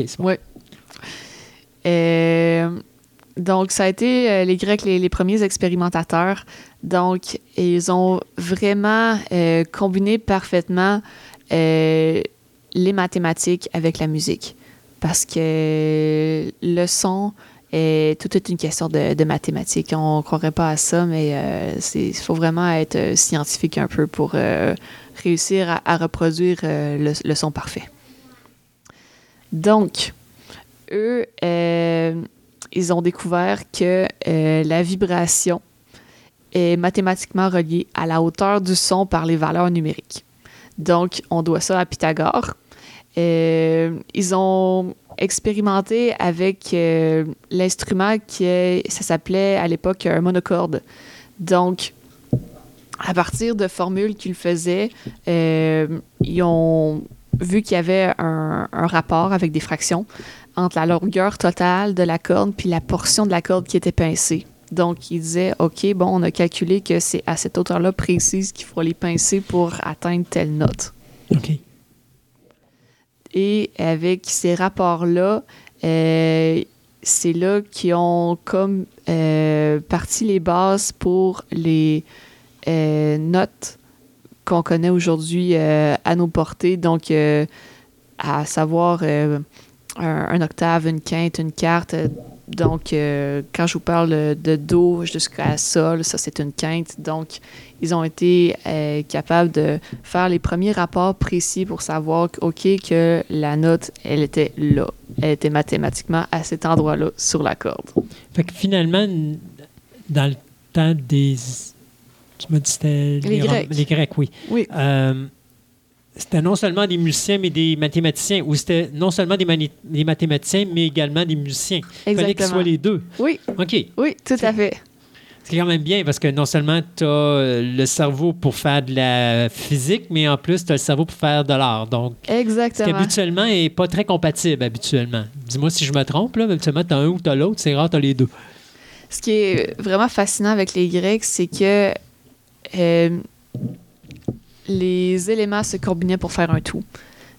Comme euh, c'est les Grecs aussi euh, qui parlaient de, de faire euh, attention au corps autant qu'à l'esprit. Donc, c'était important que les gens fassent du sport, puis autant qu'ils soient à l'école pour être instruits. Donc, un n'allait pas sans l'autre. Donc, mhm. c'était la même chose pour la musique et les mathématiques. Un n'allait pas sans l'autre. Donc, ce que les Grecs euh, considéraient euh, comme euh, la beauté. Donc, c'était de voir justement l'essence de la musique qui faisait en sorte que ça démontrait la puissance des nombres, la puissance des mathématiques, justement, que c'est tout contenu dans cette proportion-là. par la suite, il y a plusieurs mathématiciens qui ont repris euh, les théories qu'avaient avancées Pythagore et les Grecs. Euh, il y a Gioseffo Zarlino en 1558. Ça a été le premier théoricien de l'accord parfait. OK. Et euh, lui, ce qu'il disait, c'est que l'artiste, c'est un chercheur. Il est capable de diriger sa composition vers une perception particulière. Et cette théorie-là, ça a été repris entre autres par Descartes en 1618 dans son traité Musicae Compendium et Joseph Sauveur. Et euh, Jean-Philippe Rameau, lui, ça a été euh, le premier. Euh, c'est à lui qu'on doit le, traité de l'harmonie réduite à ses principes naturels. Ça, c'est en 1722. Ça, ça a créé la science harmonique, la science des accords. ce que ça dit, entre autres, c'est que les forces de rationalisation de la tonalité mise en place euh, pour les, premiers euh, jets à, l'époque baroque. Donc, la superposition de tierces, ça donne un accord parfait. Ce qu'on appelle un accord parfait, c'est l'accord majeur. Donc, Do, Mi, Sol, ce sont des tierces. OK. Oui. Donc, c'était des mathématiciens donc, qui ont beaucoup aidé à faire évoluer la musique. Euh, on sait euh, que la note de référence partout à travers le monde, c'est le La. Et on appelle ça le, La 440, étant donné que c'est à 440 Hertz. Donc, c'est la mesure de référence pour euh, accorder euh, tous les instruments. et le La, c'est tellement la, la, note de base. On, en anglais, euh, on dit pas do, ré, mi, fa, sol, la, si, do, mais ça commence par le, la. C'est le A, B, C, D, E, F, G. Donc, la, si, do, ré, mi, fa, sol. OK. Donc, A, B, C, D, E, F, G. Euh, mais pourquoi nous autres, on, est toujours. La première action qu'on a, c'est do, ré, mi, fa, sol? Parce qu'en réalité, il faut vraiment qu'on commence au la, mais est-ce que. Mm. Tout le monde fait ça ou c'est. Je pense que la nuance vient du fait que la gamme de Do, c'est la gamme, la seule gamme qui ne contient aucun bémol, aucun dièse. Tandis que la gamme de La, elle a deux dièses dedans. Donc, pour comprendre les principes de base de la musique, c'est toujours plus simple d'y aller avec la gamme de Do, étant donné que les intervalles entre ton et demi-ton se font naturellement dans cette gamme-là. Donc, le La, 440, euh, il est tellement omniprésent que euh, lorsque on décroche le téléphone des lignes terrestres, la tonalité du téléphone, la plupart du temps, ça va être un La. Et... Ça, c'est le bi. Oui. Ouais, OK. Et même pour les clignotants de voiture. Ah oui! la plupart des modèles, ce sont. C'est du La. C'est du La, oui. Donc, le La, il est partout. Euh, je pourrais vous donner euh, les mesures pour euh, les, autres notes pour euh, passer d'une gamme à une autre. mais pour le principe de base, pour savoir, pour aller d'un octave à un autre, donc les octaves, c'est Do, Ré, Mi, Fa, Sol, La, Si, Do, du Do de base au Do plus aigu au-dessus. Donc, on parle de passer à un octave plus haut. Il suffit de doubler la fréquence. Donc, si vous voulez passer du La 440 au La plus haut, il suffit de le mettre à la 880. Vous avez le là au-dessus. OK. Euh, on dit que le son, euh, l'audition, c'est un acte volontaire. Donc, vous pouvez euh, en parler justement euh, à plusieurs mères. Euh, s'il y a un enfant qui pleure, elles ne sont pas capables de vous écouter parce qu'elles entendent justement leur enfant qui pleure. Les sujets, donc, ils orientent leur, attention, ils sont capables de suivre un flux sonore au milieu de plusieurs autres. Euh, mais en même temps, euh, on dit que euh, essayer de distinguer un, instrument en particulier dans une chanson, ça peut être souvent difficile. Donc, ça, c'est l'effet cocktail party. Quel est l'effet cocktail party? L'effet cocktail party, euh, c'est justement c'est la capacité d'écouter un instrument en particulier dans un ensemble musical. OK. Ouais. Ce qui n'est pas tout le temps évident. Ce qui n'est pas tout le temps évident, non. Dépendant de l'instrument. Donc, avec de la pratique, euh, on est capable de développer un peu plus cette capacité-là, mais ça risque que euh, c'est pas inné pour euh, la plupart du temps. Donc, oui, parce qu'à moins de jouer tous tes instruments puis de connaître la tonalité de tes instruments. Puis le timbre, euh, Ouais. c'est assez difficile. Un compositeur est capable de dire Ah, là, j'entends euh, ta flûte traversale, là, j'entends euh, ci, là, j'entends ça. Oui. Moi, je vais écouter l'instrument, je vais écouter la composition. Il y a des instruments que je vais être capable de placer Oui, parce qu'ils sont vraiment différents des autres. Mais oublie ça, là, je ne serais pas capable de faire la différence entre un violon et un violoncelle. Puis, euh, pas, pas pendant l'instrumentation, pas pendant qu'ils vont jouer. Je ne serais pas capable de dire Ah, ça, c'est du violoncelle, ça, c'est du violon, ça, c'est ça, c'est ça. J'ai pas assez d'expérience sonore au niveau exactement. de, de la composition pour ça. Donc, c'est ça. euh, notre oreille est fait pour entendre le son comme un tout. Pas pour euh, nécessairement distinguer euh, des choses précises. Ce qui m'amène à vous parler de l'oreille absolue. Est-ce que tu sais c'est quoi l'oreille absolue? Non. L'oreille absolue, ce sont les gens euh, qui entendent euh, des notes, des sons et qui sont capables de dire ah, ça c'est un la dièse, euh, ça c'est un do bémol. OK. Donc l'oreille absolue. Je serais peut-être capable de le faire si je savais mes notes. Mais comme je connais pas mes notes, je peux pas dire ah ça c'est un do si puis ça c'est un la ça puis Mais euh, ça existe et euh, c'est pas si rare. Euh, donc on dit que ceux qui ont une oreille absolue, ils peuvent non seulement reconnaître les sons, mais sont capables euh, de les chanter exactement. C'est comme on leur dit, chante-moi telle note, puis ils vont te la chanter parfaitement. C'est comme la note est vraiment imprimée dans leur cerveau.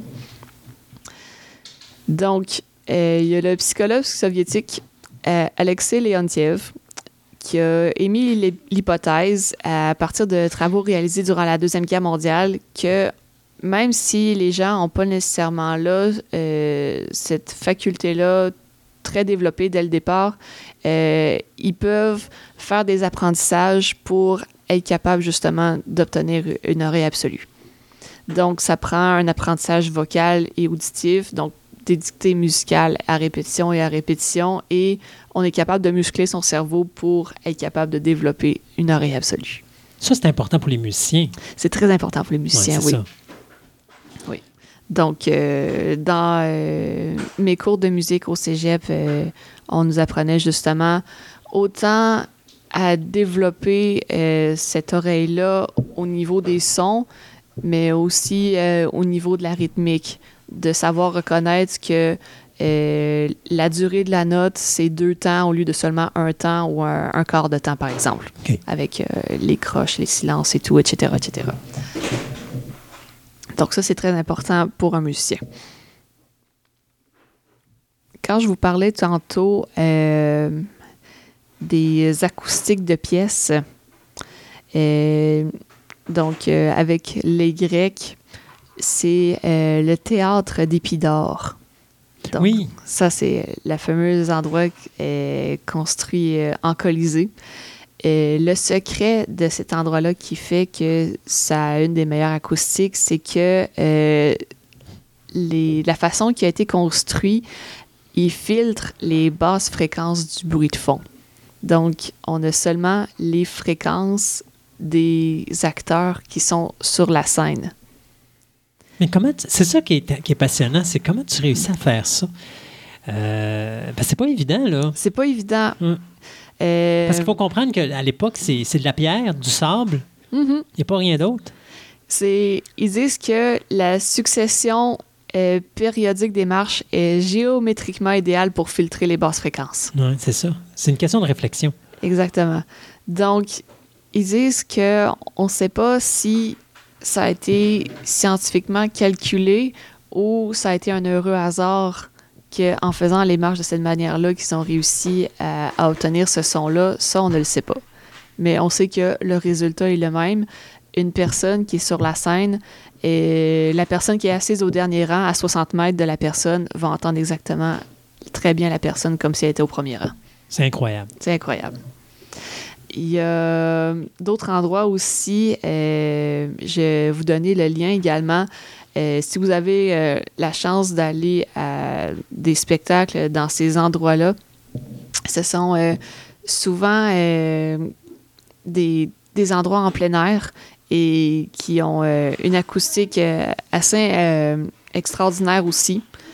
on pense entre autres au théâtre antique d'Orange en France, donc dans la vallée du Rhône avec c'est un des grands théâtres romains les mieux conservés.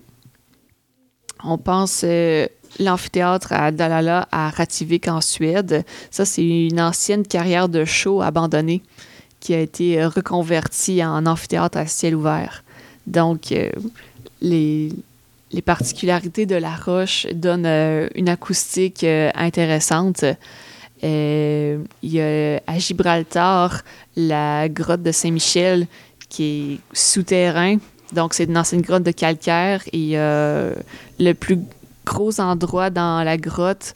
C'est, euh, ils ont transformé ça en salle de spectacle. Ça peut contenir à peu près une centaine de personnes, mais on dit que l'acoustique euh, dans cet endroit-là, c'est, absolument incroyable. Donc, euh, il y a des milieux comme ça, naturels, que l'humain a, été capable de, développer pour donner des, des, sons particuliers. Il y a entre autres aussi le, à Bregenz, en Autriche, que le son va être euh, différent à chaque soir, étant donné que la température varie. Elle varie et influence elle-même la pression atmosphérique. Exactement.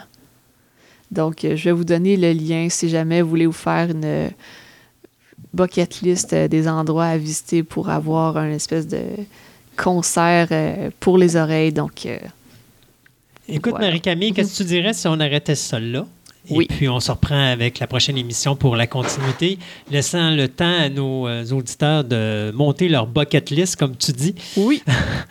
Parfait. C'est beau. Fait qu'on se dit à la prochaine.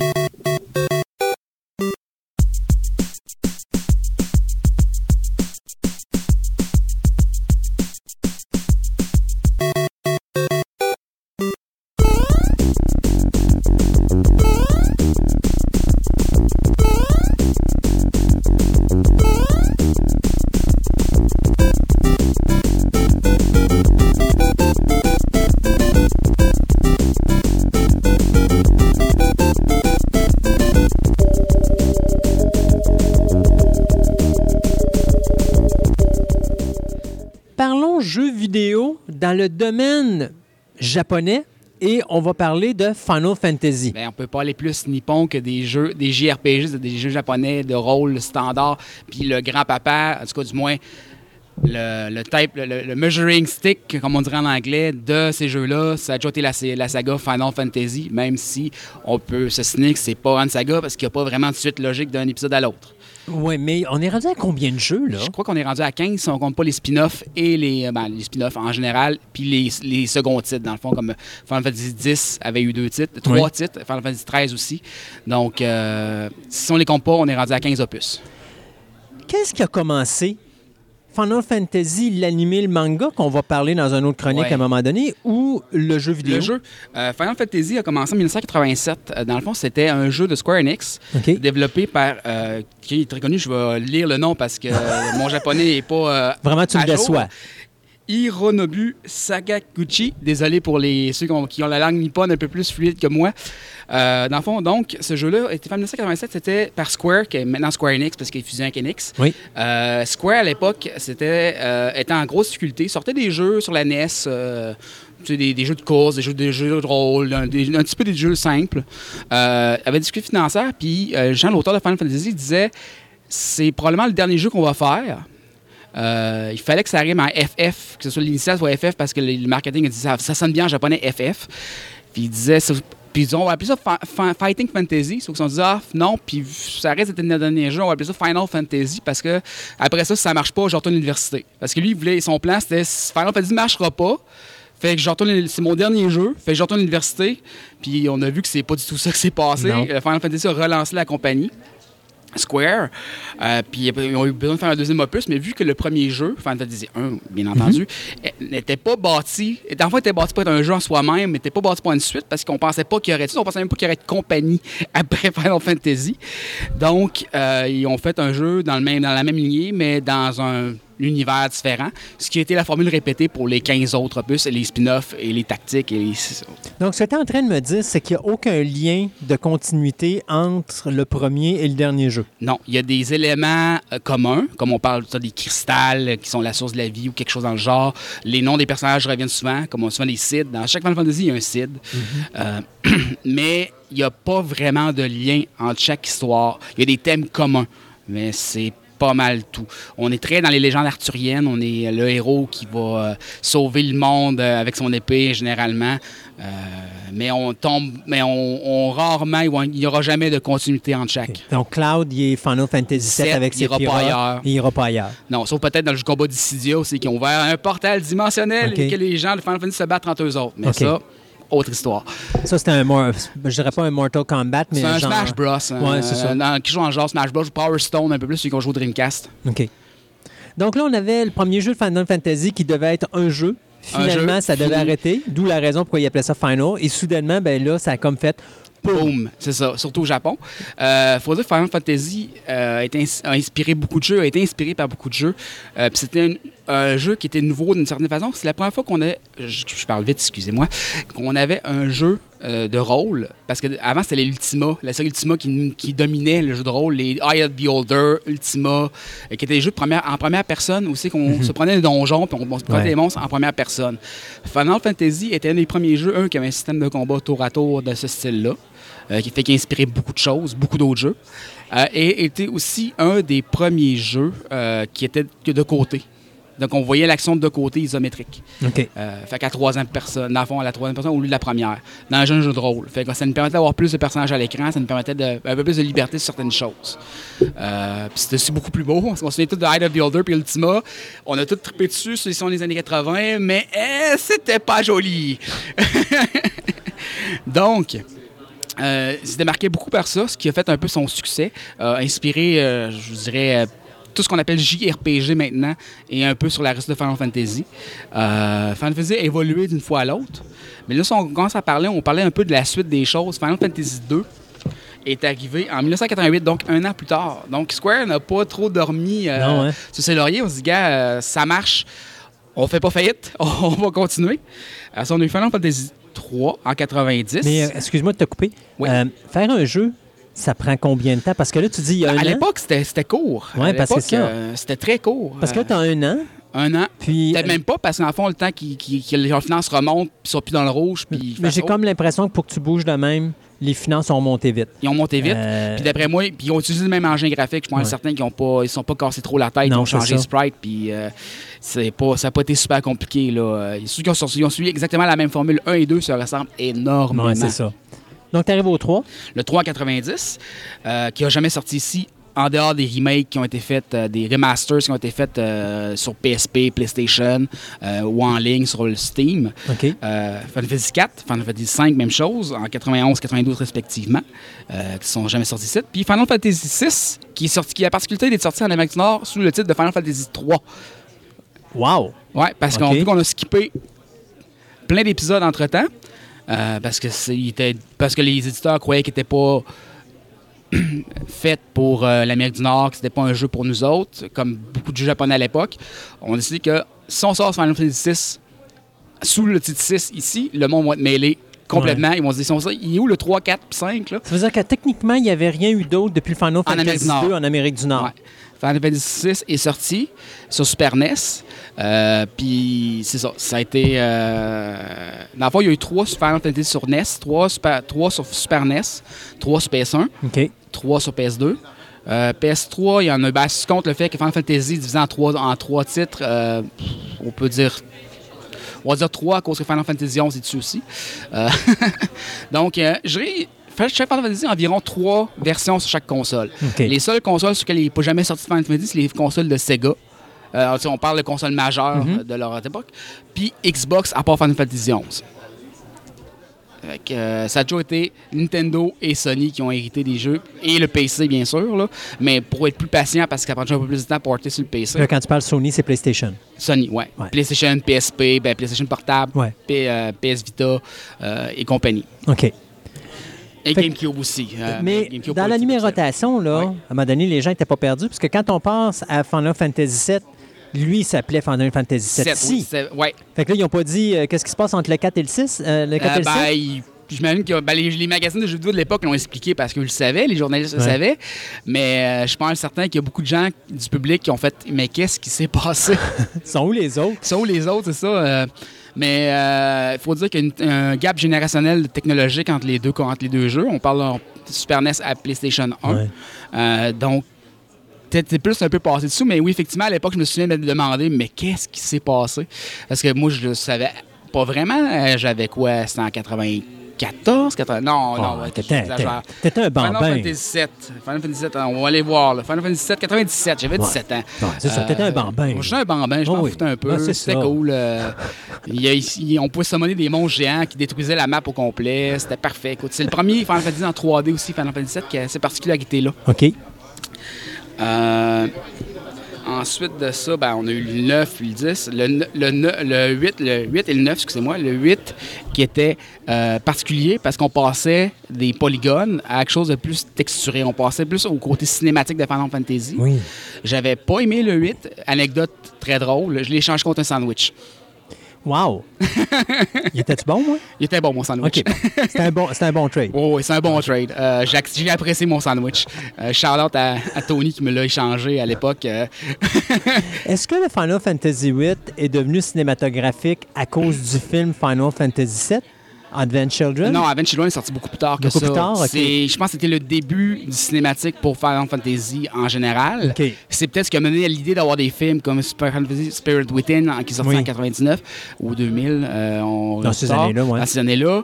Euh, Puis après ça, Advent Children qui est la suite directe de Final Fantasy VII qu'on parlera aussi à Ouais. un moment donné. Euh, dans le fond, ça a aussi a- influencé tous les autres parce qu'après ça, tous les autres sont mis à faire du 3D, euh, style CGI cinématographique, au lieu du polygone euh, super déformé comme on avait avant. Euh, Sur Final Fantasy VII, si vous regardez ça, le, je vous ai regardé Advent Children, vous disiez je vais jouer au jeu, puis vous n'avez jamais joué à Final Fantasy VII avant, vous risquez d'être déçu. Euh, c'est pas, ça n'a pas bien vieilli, c'est pas super joli. Euh, mais c'est pas grave, c'est du super deform SD. Euh, fait que, euh, Puis c'est drôle parce que si je me trompe pas, Final Fantasy VII est le jeu le plus connu oui. en général. C'est le plus connu, le plus populaire. Je pense que c'est qui a même. Peut-être. Ça a été longtemps celui qui est le plus vendu. OK. Euh, mais on parle de vente de Final Fantasy. Je trouve à quel point c'est gigantesque comme, comme, euh, comme truc. Ça a vendu 142 millions d'u- de- de- d'unités de tous les jeux Final Fantasy co- confondus dans le monde. Fait que, Bon. Sur les 15 jeux, plus les, les- les- les spin-offs. spin-offs. fait que ça fait. C'est pas grand monde qui a pas eu un Final Fantasy dans les mains Hmm. Il n'y a pas beaucoup de gamers qui n'ont pas déjà eu un Final Fantasy dans les mains. C'est un jeu, c'est une console de jeux vidéo chez vous, tu as probablement déjà tenu un Final Fantasy dans tes mains. Non. Hérétique. voilà. Je savais que ça allait finir par des insultes. Sortez les, euh, les fourches et les torches. Euh, donc, très, très, très, très euh, populaire. populaire. Il faut dire aussi qu'il y a une, autre particularité de Final Fantasy, c'est toujours Nobuo Uematsu qui a fait la musique. OK. Donc, il y a toujours des musiques communes à Final Fantasy. Communes. C'est pas les mêmes titres, c'est pas les mêmes musiques, mais des, des mélodies qui reviennent, comme la mélodie du début du jeu, euh, qui, est sou- qui a souvent des titres différents, mais qui euh, aura toujours une petite mélodie d'harpe qui aura toujours la même, les mêmes quelques petites notes d'un Final Fantasy à l'autre. Euh, les mêmes choses pour les, les- les crédits. Euh, ça se ressemble beaucoup tout le temps. Des petits rappels, dans le fond, à chaque jeu. Euh, fait que particularité très, très Oui, et dis-moi si je me trompe, mais Toujours, toujours symphonique aussi. je pense que c'est un des seuls univers que on a des concerts Ouais. faits à partir de la musique du jeu vidéo. Oui, oui. Euh, Euh, effectivement, je pense qu'ils sont passés dernièrement à Montréal. Euh, en dehors de Zelda, je pense que c'est un des seuls, effectivement. Ouais, qu'il fallait il faut peut- un concert complet On peut se là-dessus. permettre de juste faire un concert avec ça. Oui, puis c'est Euh, des il y a des choristes, il y a des, il y a tout, c'est un instrument, Oh oui. euh, un orchestre instrumental, tout le kit, et, et c'est vraiment quelque chose de spécial. Il y a des images du jeu en Ouais. plus sur le sur l'écran, oui. Euh, pour ceux qui ont vu le concert de Game of Thrones il y a quelques semaines à Montréal, c'est un peu le même principe. Une scène, des écrans, un orchestre, euh, chorale, le, le- le grand déploiement, dans Ouais. le fond. Euh, je ne l'ai pas vu, j'ai des amis qui l'ont vu, super intéressant apparemment. Le premier jeu est sur quelle console? NES, Sur la Nintendo. la bonne vieille Nintendo grise en forme de boîte. Et imagine-toi que tu mets ça sur un écran cinéma devant tout le monde. C'est laid en. J'espère que tu du upscale sur ta TV parce que Euh, tu vas pleurer ta vie. Oui, ça, ça, je crois aussi. Mais je croirais plus qu'ils vont se concentrer sur les opus euh, plus euh, réellement symphoniques à partir du 7. Euh, Quoique, on peut probablement jouer les, cha- les chansons du, du Super NES. Il y a déjà un peu plus de notes sur 16 bits que sur 8 bits. Oui, non, ça c'est sûr. c'est sûr. Fait qu'après ton échange de sandwich et face au Final Fantasy VIII, on arrive au 9. Au 9, euh, qui était, que les par- le, 8, le 7 puis le 8 avaient une particularité, c'est qu'il était dans un monde futuriste. Euh, C'était la première fois qu'il faisait ça un peu dans l'univers de Final Fantasy. Euh, le 9 revient aux racines, aux bonnes vieilles racines du monde fantastique. Avec le gros méchant qui est le mal ultime, euh, les cristaux, tout le, kit, tout le bon vieux kit. Euh, donc, euh, je pense que ça n'a pas nécessairement refroidi les gens, parce que le monde, comme si c'était réhabitué à un style futuriste avec Final Fantasy 7 puis 8. Euh, puis ils sont gros, là, un peu, c'est c'est plus pareil, c'est pas la même game. C'est ça que je pense que beaucoup de monde a réalisé que Final Fantasy d'un épisode à l'autre, c'était pas la même, c'était pas du pareil. Euh, fait mais quand même assez populaire, le 9. Je pense qu'il était un peu sous-estimé, sous-évalué. Euh, beaucoup de monde qui a, y repenser des années après le trouve meilleur, l'évalue mieux qu'il l'évaluait à l'époque. OK. Mais Il y a beaucoup de choses comme ça. hein. Ouais. Le, le nouveau, des fois, c'est ce qui se passe. La première fois que tu es sur le nouveau, c'est comme, oh, ça Non, a change ton hype. style. Je pense que le hype te, te scrape un peu euh, ton fun. C'est ça. Puis là, tu as, un changement complet de, de, de, de, je dirais, de, look, puis de, de procédure, puis de règles qui font que tu es pris comme de recul. Je suis sûr, c'est ça. Puis après ça, à un moment donné, à force de le réécouter, ah, mais finalement, c'était pas. Une fois que tu as passé ce mur-là, tu es capable de voir le produit pour ce qui est. Puis là, c'est là, à ce moment-là, que tu peux le savourer. euh. Oui, effectivement, je suis d'accord avec toi là-dessus. Euh, après ça, on a eu Final Fantasy X, que j'ai pas tant joué, honnêtement. Euh, pour se rendre au celui que j'ai le plus joué. le- C'était-tu un autre sandwich? Non, Non, c'est un cas de. Je l'ai skippé. OK. Euh, on a eu Final Fantasy 11, ensuite, qui lui est particulier parce que c'est un MMO. C'est un jeu de rôle en ligne. oui, OK. Euh, j'ai joué énormément à ça. On retrouve tous les archétypes parce que oui, Final Fantasy aussi, des archétypes un peu à la Donjon Dragon, aussi qu'on a des jobs. Fait que chaque héros, euh, mettons, on peut avoir un paladin, euh, peut avoir un ninja, peut avoir ci, peut avoir ça. Euh, tandis qu'à Final Fantasy 11, ce qui était le fun, c'est qu'on prenait les archétypes de jobs de Final Fantasy. White Mage, Black Mage, puis on pouvait les jouer avec d'autres gens. Donc, mais le jeu était extrêmement difficile. Euh, je dirais que je passais ça à World of Warcraft, puis on disait tous les, joueurs de Final Fantasy 11 que World of Warcraft, c'était c'était Play School, my first MMO. Euh, tellement c'était facile comparé Ah ouais. à Final Fantasy 11. Final Fantasy 11, il y a une particularité, il, te forçait, il te punissait si tu jouais pas en équipe. Tu te faisais Wow. ramasser. Puis chaque personnage était fait pour jouer. euh, jouer tout seul à Final Fantasy 11, c'était trop de lacunes chaque personnage, fait que tu combles avec un autre personnage pour que ça marche bien. Ah ouais. Tu peux le faire. C'était un peu maso, sors le fouet, tu le quittes, mais tu pouvais le faire. oui, oui, pas de trouble. Pleure, mais fais-le. Euh, donc, super intéressant. J'ai passé des heures et des heures là-dessus. Euh, soit encore une fois une histoire fantastique. Euh, lui, parce qu'il utilise sur plusieurs consoles, donc Xbox, PC, euh, puis PlayStation 2. Plus tard, PlayStation 3, je me souviens bien. Mais ça, je suis plus trop sûr. Il faut que je vérifie. Puis là, on est rendu. À Final Fantasy XII. Il euh, faut dire que Final Fantasy XI avait changé un peu les façons de combattre. Euh, un système semi-action, semi-tour à tour.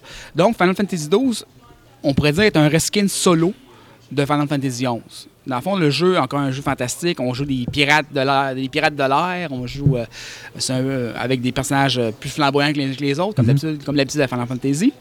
Mais cette fois-ci, le style de combat est copié-collé dessus de Final Fantasy XI. C'est-à-dire que les éléments de Final Fantasy XI, c'est pour ça que beaucoup de monde n'ont pas aimé le dos sur le coup, même si l'histoire était quand même assez bonne. Euh, ce fait que il, il si je voulais jouer un MMO, j'aurais joué à Final Fantasy XI. Mais mais le 12, c'était-tu encore un MMO? Non, c'était un jeu solo. les éléments du système de combat ont été repris pour le jeu vidéo. Dans le jeu, dans le jeu, dans le jeu solo. Euh, Qu'est-ce qu'un jeu solo? Un jeu, jeu tout seul.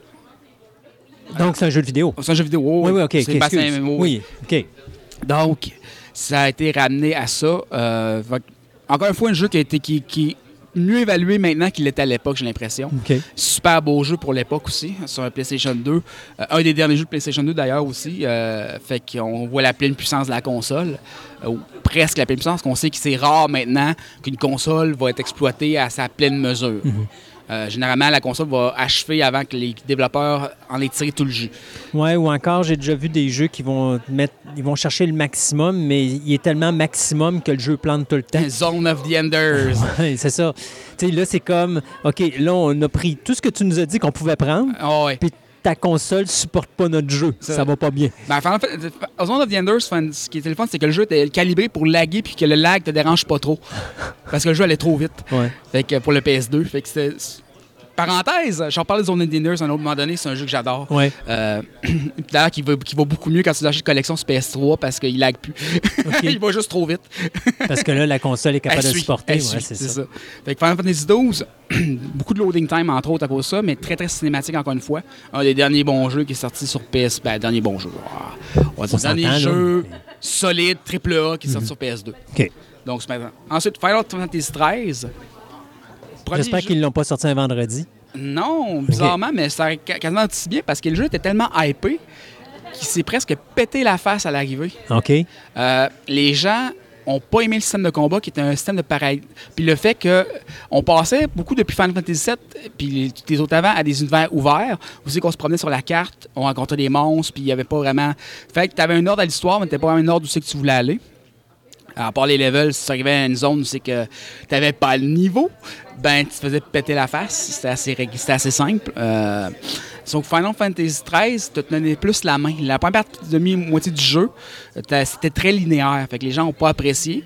Euh, L'ont comparé à tort ou à raison avec des jeux comme Fallout et Skyrim et d'autres. OK. Non. Euh, parce que c'est pas du tout le même type de jeu. Mais ça, c'était très, très linéaire pour la première partie parce que c'était tout était cinématique un peu. Donc, quand tu dis linéaire, c'est t'as pas le choix. Pas le choix, tu, vas aller droit en avant. C'est ça. Les monstres que tu tombes, c'est les monstres que tu tombes dessus. C'est le jeu qui est choisi pour toi, tu peux pas t'en aller où tu veux. C'est ça. Donc, les mondes ont beaucoup crié pour ça. Le système de combat aussi avait changé.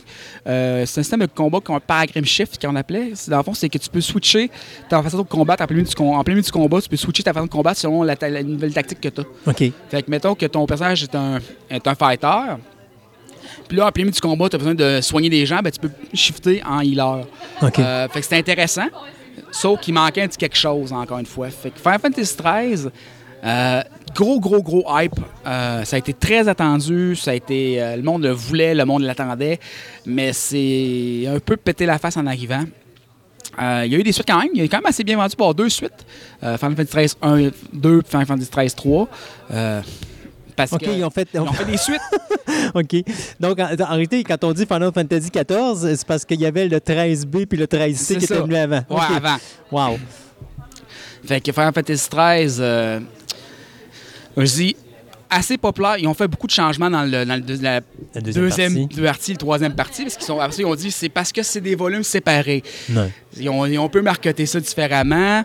Euh, T'as Final Fantasy XV qui est devenu, ben, qui était Final Fantasy XIII versus, qui était une- un spin-off qui est devenu une suite, en- qui est devenu un Final Fantasy en tant que tel, euh, qui est un cas spécial un peu, qui est le dernier sorti, le dernier né de Final Fantasy. Très populaire d'ailleurs, euh, sur PlayStation 4. Puis, en tout cas, Final Fantasy XIII, pas évité. Je- moi, j'ai apprécié le jeu personnellement. Si on passe par-dessus le fait que linéaire, l'histoire est bien, c'est pas. On se casse pas trop la tête. C'est un Final Fantasy, tout ce qu'il y a de plus classique. Euh, les amateurs. Puis le système de combat, j'ai quand même apprécié les idées qu'il y avait dedans. Ils ont essayé quelque chose. Oui, exactement. Que moi, je l'apprécie. On peut le trouver pas cher maintenant parce que tellement de monde l'ont acheté. Ouais. Mais tellement de monde l'ont revendu qu'on peut le trouver genre pour une dizaine de piastres. Donc, je pense que quelqu'un qui, qui veut juste l'essayer, 10 piastres, euh, c'est pas la fin Hmm. du monde. Ensuite, on retourne dans le monde des MMORPG avec Oh. Final Fantasy XIV. Parce que Square, après le 11, s'est dit bon, nos serveurs commencent à se vider. World of Warcraft a pris le, le- le lead. Euh, on a encore un marché parce que beaucoup d'anciens de Final Fantasy XI n'ont pas apprécié World of Warcraft, n'ont pas migré ou ont migré parce que leurs amis étaient là, mais Mhm. sont un peu ambivalents. Euh, donc, on sort Final Fantasy XIV, qui a été un fiasco total à la sortie. Le Ouch. monde a détesté. Euh, pour une raison X. Dans le fond, le monde s'attendait à Final Fantasy 11-2. Ouais, Mais ils ont eu un nouveau jeu complètement.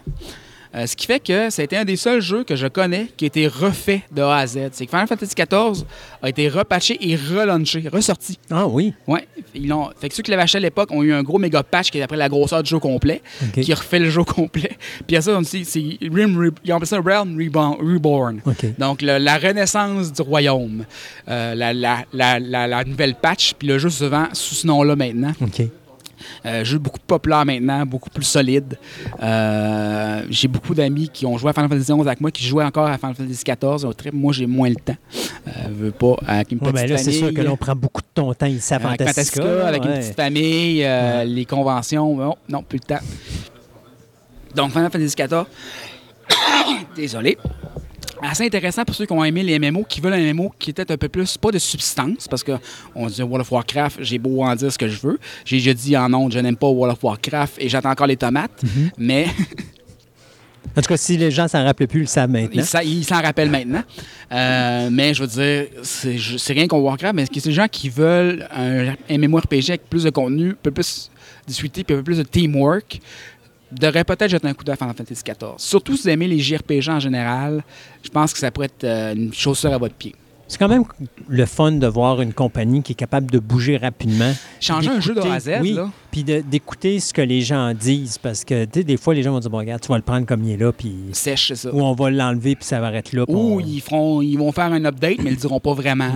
Euh, puis le jeu continue à couler, puis il va couler à un moment donné. Parce qu'eux, ils ont réussi à sortir leur jeu de sous l'eau, puis à à le faire flotter après. Là. Ouais.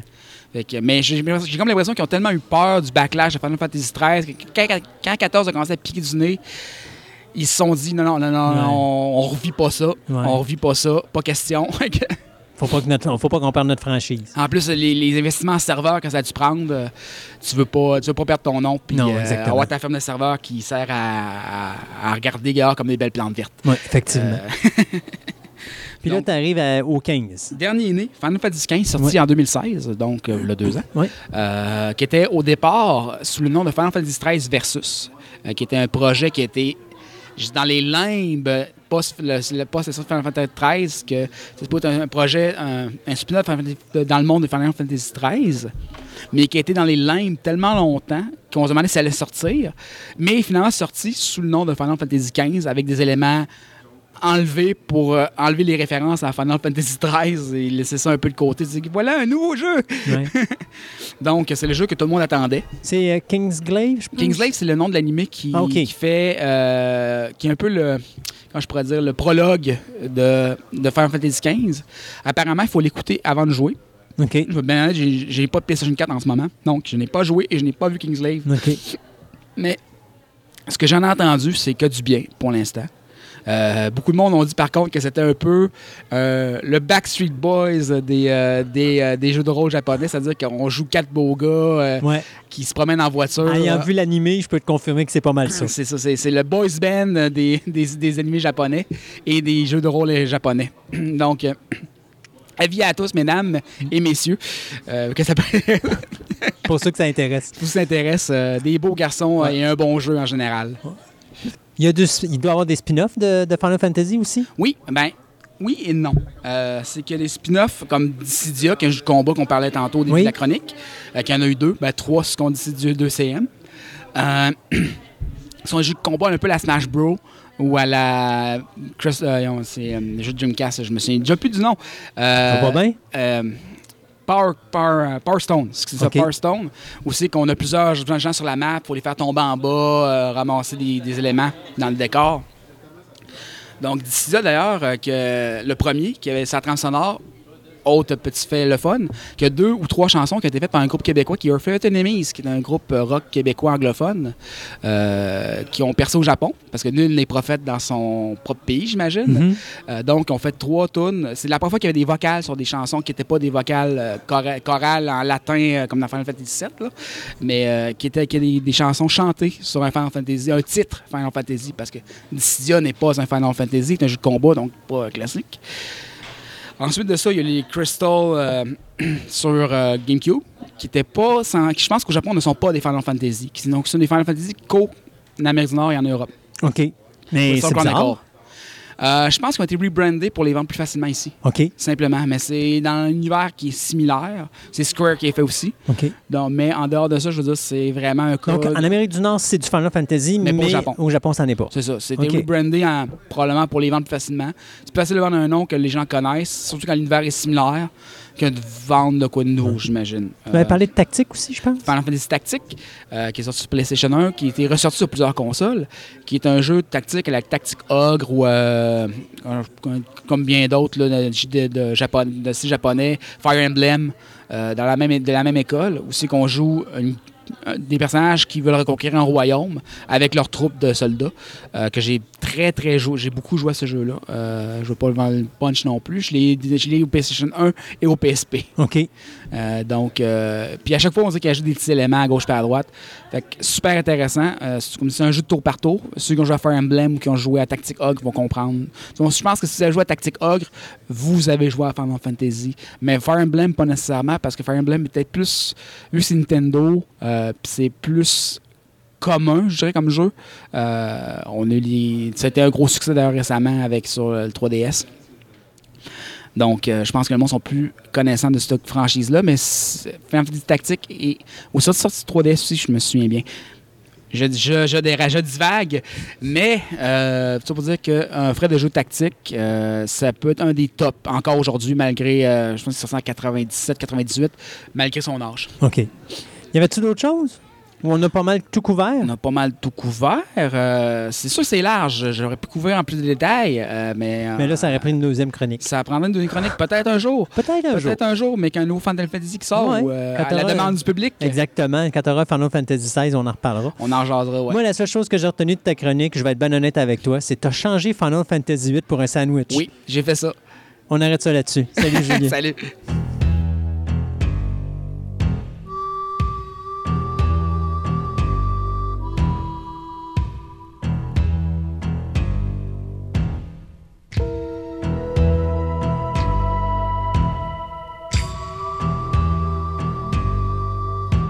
Et pour notre table ronde de fin d'émission, on va parler de la, La saga la Star Trek. fusion. Ben, la saga Star Trek, mais avant, on va parler de la fusion de CBS et Viacom. D'abord, pour commencer, il faut comprendre qu'à l'époque, Viacom, indirectement, c'est Paramount Picture. Donc, à l'époque où on sait que des compagnies comme justement ATT achètent euh, Warner Brothers, que Disney achète 20th Century Fox, ben là, indirectement, on vient de voir CBS euh, Corporation qui vient de racheter Paramount en fusionnant avec Viacom. Et c'est drôle parce que c'est comme à l'époque, Viacom avait CBS qui s'est séparé de Viacom. Et là, c'est CBS qui va refusionner ou qui va racheter indirectement Paramount Pictures. Donc, ça bouge beaucoup présentement dans le domaine du cinéma. Mais là, aujourd'hui, ce qu'on voulait voir, c'était cet investissement-là ou cette fusion-là entre les deux univers, qu'est-ce que ça va faire au niveau de Star Trek? Bien, faut, regarde, comme on voit, là, ta phrase était assez mêlée. Donc, je te dirais, moi, je dirais, on va retourner en arrière. OK. Puis on va expliquer comment ça c'est. C'est quoi les, les droits de Star Trek? Parce que ça va expliquer un peu tous les méandres. Puis que ça va expliquer aussi qu'on on chiale depuis très longtemps qu'elle dit Ah, Star Trek, c'est, pas, plus Star Trek. Là. Ouais, ben, on va comprendre le pourquoi. Puis On va comprendre le pourquoi. Donc, si on remonte au début, donc Star Trek, original, la série originale, 1966. OK? Euh, en 1966, quand. Euh, ben, c'est Roddenberry, c'est en 1960 qu'il a commencé à penser son histoire. Puis déjà, à partir de 64, il a essayé de la vendre à bien du monde pour faire la diffusion. Roddenberry n'est pas un vendeur. D'ailleurs, j'ai un documentaire. J'ai un documentaire qui dit carrément que Roddenberry, si ça avait été juste de lui, il n'y aurait jamais eu de Star Trek. Que les véritables personnes en arrière de Star Trek, à un moment donné, je vais faire une chronique là-dessus, euh, c'est des gens qui, justement, étaient eux autres des hommes d'affaires, puis qui ont dit à Roddenberry Viens avec nous, puis là, quand Roddenberry ouvrait sa trappe, il n'y a rien, il n'y a aucune connexion qui se faisait. Puis là, on disait comme, OK, Gene, t'as fait ce que tu avais à faire, maintenant tais-toi, on va prendre le reste. Puis là, c'est comme ça que c'est construit Star Trek. Ça paraît drôle à dire, mais Roddenberry a toujours été un problème pour Star Trek, indirectement, même si c'était le créateur, parce que dès qu'il voulait quelque chose, dès qu'il ouvrait sa trappe, il, il perdait, calait le produit. Il calait le produit, puis il perdait l'intérêt de tout le monde. C'est ça. Donc, en 1964, euh, il, y a, il y, a, une compagnie qui s'appelle Desilu OK? Donc, c'est Diesel Company. Que, c'est eux autres qui ont acheté les droits de. Ben, acheté les droits de Star Trek. Ils se sont associés avec Roddenberry. Ils disent beau, regarde, nous autres, on t'achète de tes droits. Puis, il faut bien comprendre ça, puis on va comprendre tout de suite que Roddenberry, effectivement, s'est fait éjecter assez rapidement de la série. C'est que Roddenberry n'avait les droits que la première diffusion de la série. Après ça, il n'avait plus aucun droit. C'est Desilu qui possédait absolument tout. Mhm. Donc, lui, à un moment donné, là, il n'est plus dans l'équation, puis euh, il y a rien son nom, c'est basé sur, à quelque mhm. part. Donc, première chose, Desilu a essayé de trouver un poste de télévision pour passer. La personne numéro un qui était associée avec Desilu, c'était CBS. Donc, ils sont allés voir CBS. CBS, il a dit No way, ça ne nous tente pas, on ne veut pas avoir Star Trek. On a un, un nouveau show qu'on va partir qui s'appelle, qui est plus familial, qui est moins cérébral que Star Trek, qui s'appelle Lost in Space. Yes! yes! Donc, on, d'autres, on part là-dessus. Donc, eux autres, ils commencent à vouloir regarder ça, non, non, non, non, mais ils trouvent quelqu'un d'autre qui s'appelle NBC. Donc, NBC, oui, il dit OK, on est intéressé par ton Star Trek, mais oh, fais-moi un pilote.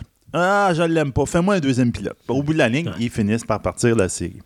Donc, c'est Dieseloo Production, donc, qui est crédité pour la saison 1 et 2 de Star Trek. Si vous voulez regarder à la fin de l'épisode, c'est marqué effectivement Desilu. Donc, à partir de ce moment-là, en 1967, les propriétaires de Desilu vont vendre la compagnie à Gulf and Western Corporation. Gulf and Western Corporation donc devient propriétaire à 100% de Desilu et de tous les droits de Star Trek. Il faut comprendre que Gulf and Western euh, Corporation est le propriétaire aussi de Paramount. Donc, Paramount et Disney sont deux compagnies qui faisaient de la télévision à l'époque. Eux autres, là, ils disent non, non, regarde, on ne peut pas avoir deux compagnies qui font la diffusion. C'est trop, c'est trop compliqué. Donc, mhm. c'est trop, ça coûte trop cher. Donc, ils fusionnent les deux. Les deux vont devenir, donc, à ce moment-là, Paramount Television. Ah.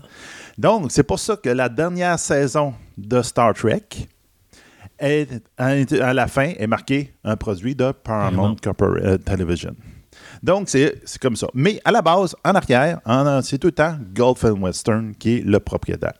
Donc, là, ça commence à être pas pire, mais les codes d'écoute sont sur de Star mhm. Trek ils finissent par la, la canceller. on, peut faire quasiment une chronique rien que par rapport à ça. Oui, parce qu'ils l'ont cancellé deux fois la série. Ils l'ont cancellé la deuxième saison. Puis finalement, les demandes étaient tellement fortes qu'on dit OK, on va en faire une troisième. Finalement, les codes d'écoute étaient moindres que les deuxièmes saisons. Mais honnêtement, ils ont mis un gars qui connaissait rien là-dedans. Alors, il a scrappé la troisième saison avec des histoires complètement bracalabrantes, ben, notamment euh, Spock's Brain, où est-ce que on enlève le cerveau de Spock, mais le corps peut continuer à fonctionner pareil. Bravo. Oui, oui. Euh, après ça, on va y remettre dedans, puis oh, pas de problème. Euh, On fait toutes les connexions. Il n'y a rien. oui, puis il n'y a pas de cicatrice, il n'a pas perdu ses cheveux. Non, non, c'est vraiment bien fait. Et non, mais c'est ça. Donc, il y avait des histoires un petit peu loufoques et euh, ils ont perdu un petit peu l'auditoire. D'ailleurs, si je me trompe pas, c'est le gars qui a fait Star Trek saison 3 était le même gars qui avait scrappé à job pour Space 1999 saison 2. Bon, regarde. Donc, euh, mais en syndication, en reprise, Star Trek est parti en peur, puis ça a fait. Ah Ils oui. ont fait de la. Ça a été super populaire. C'est pour ça qu'ils ont parti les premières conventions. Euh, c'est là qu'ils ont commencé la commercialisation. Une commercialisation, je te dirais, des produits dérivés très maladroite. J'ai vu des produits genre euh, le parachute de, de- de Kirk. Ben oui, on a déjà vu un parachute dans l'espace, en tout cas, des affaires de ce style-là. Ils ne savaient pas qu'on trouve ça marcher. Ça, il a fallu euh, qu'un certain monsieur qui a fait Star, Wars finisse par montrer au monde que voici comment ça fait une commercialisation. Puis là, là ça a parti comme il faut. Puis, pour répondre quand même à la demande des fans à ce moment-là, ils ont créé la série télévision euh, de- de- animée, Star Trek d'Animated Oui. Series. Ça a été comme pour répondre à l'engouement après coup. OK?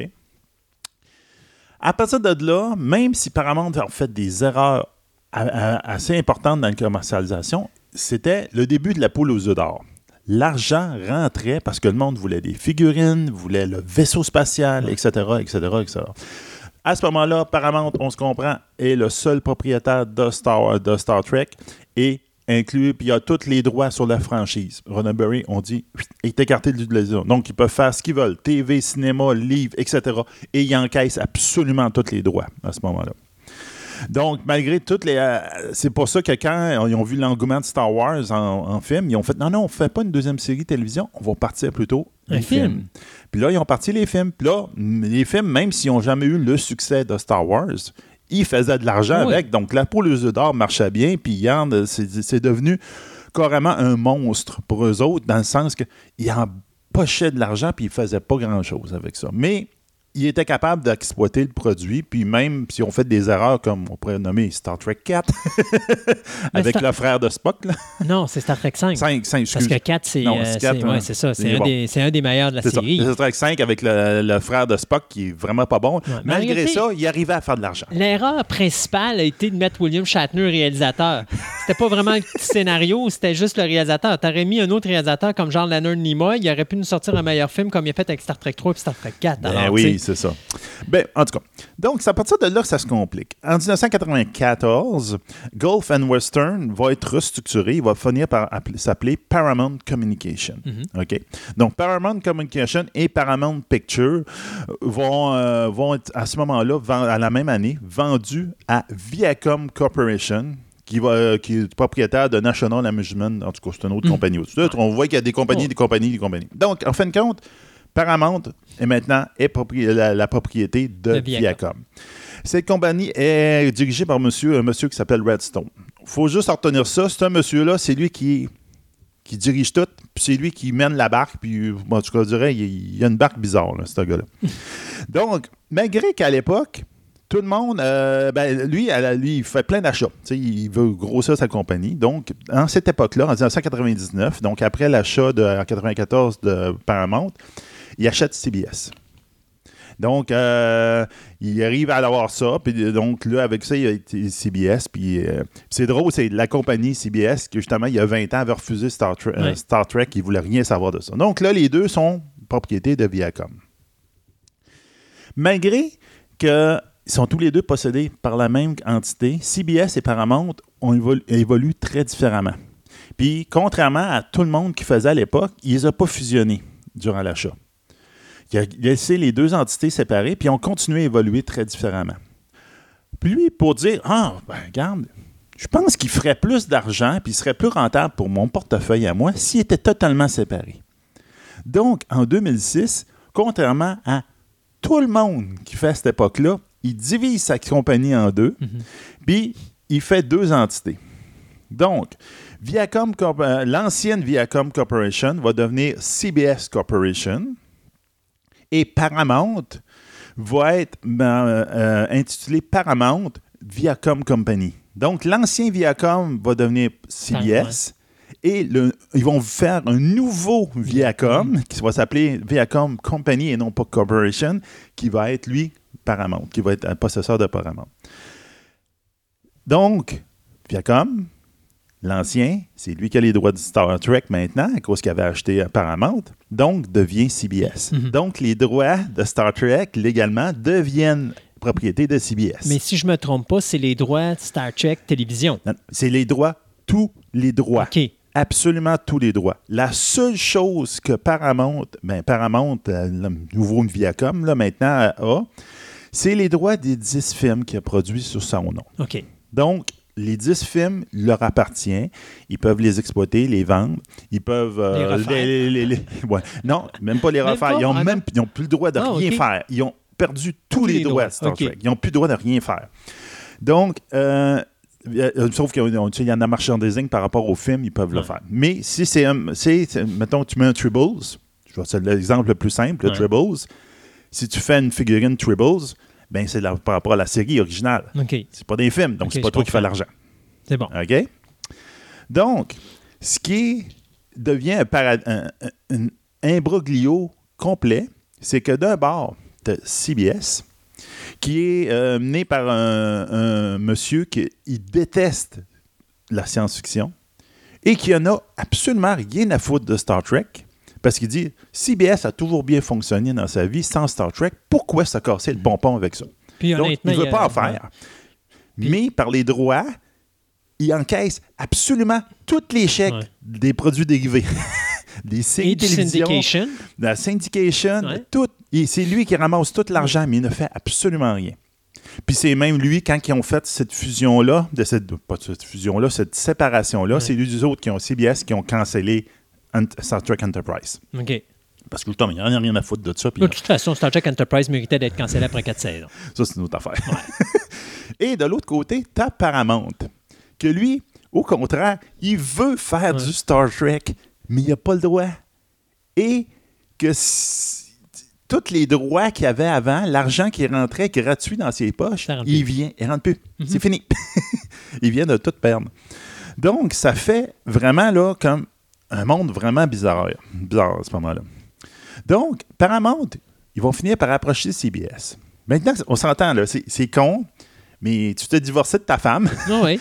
puis là, il faut que négocier avec ta femme. Ah oui. c'est carrément ça. Donc, Paramount va négocier avec CBS, qui est maintenant un concurrent, n'est plus dans, la- dans sa famille, et dit Hey, j'aimerais ça t'acheter les licences de Star Trek.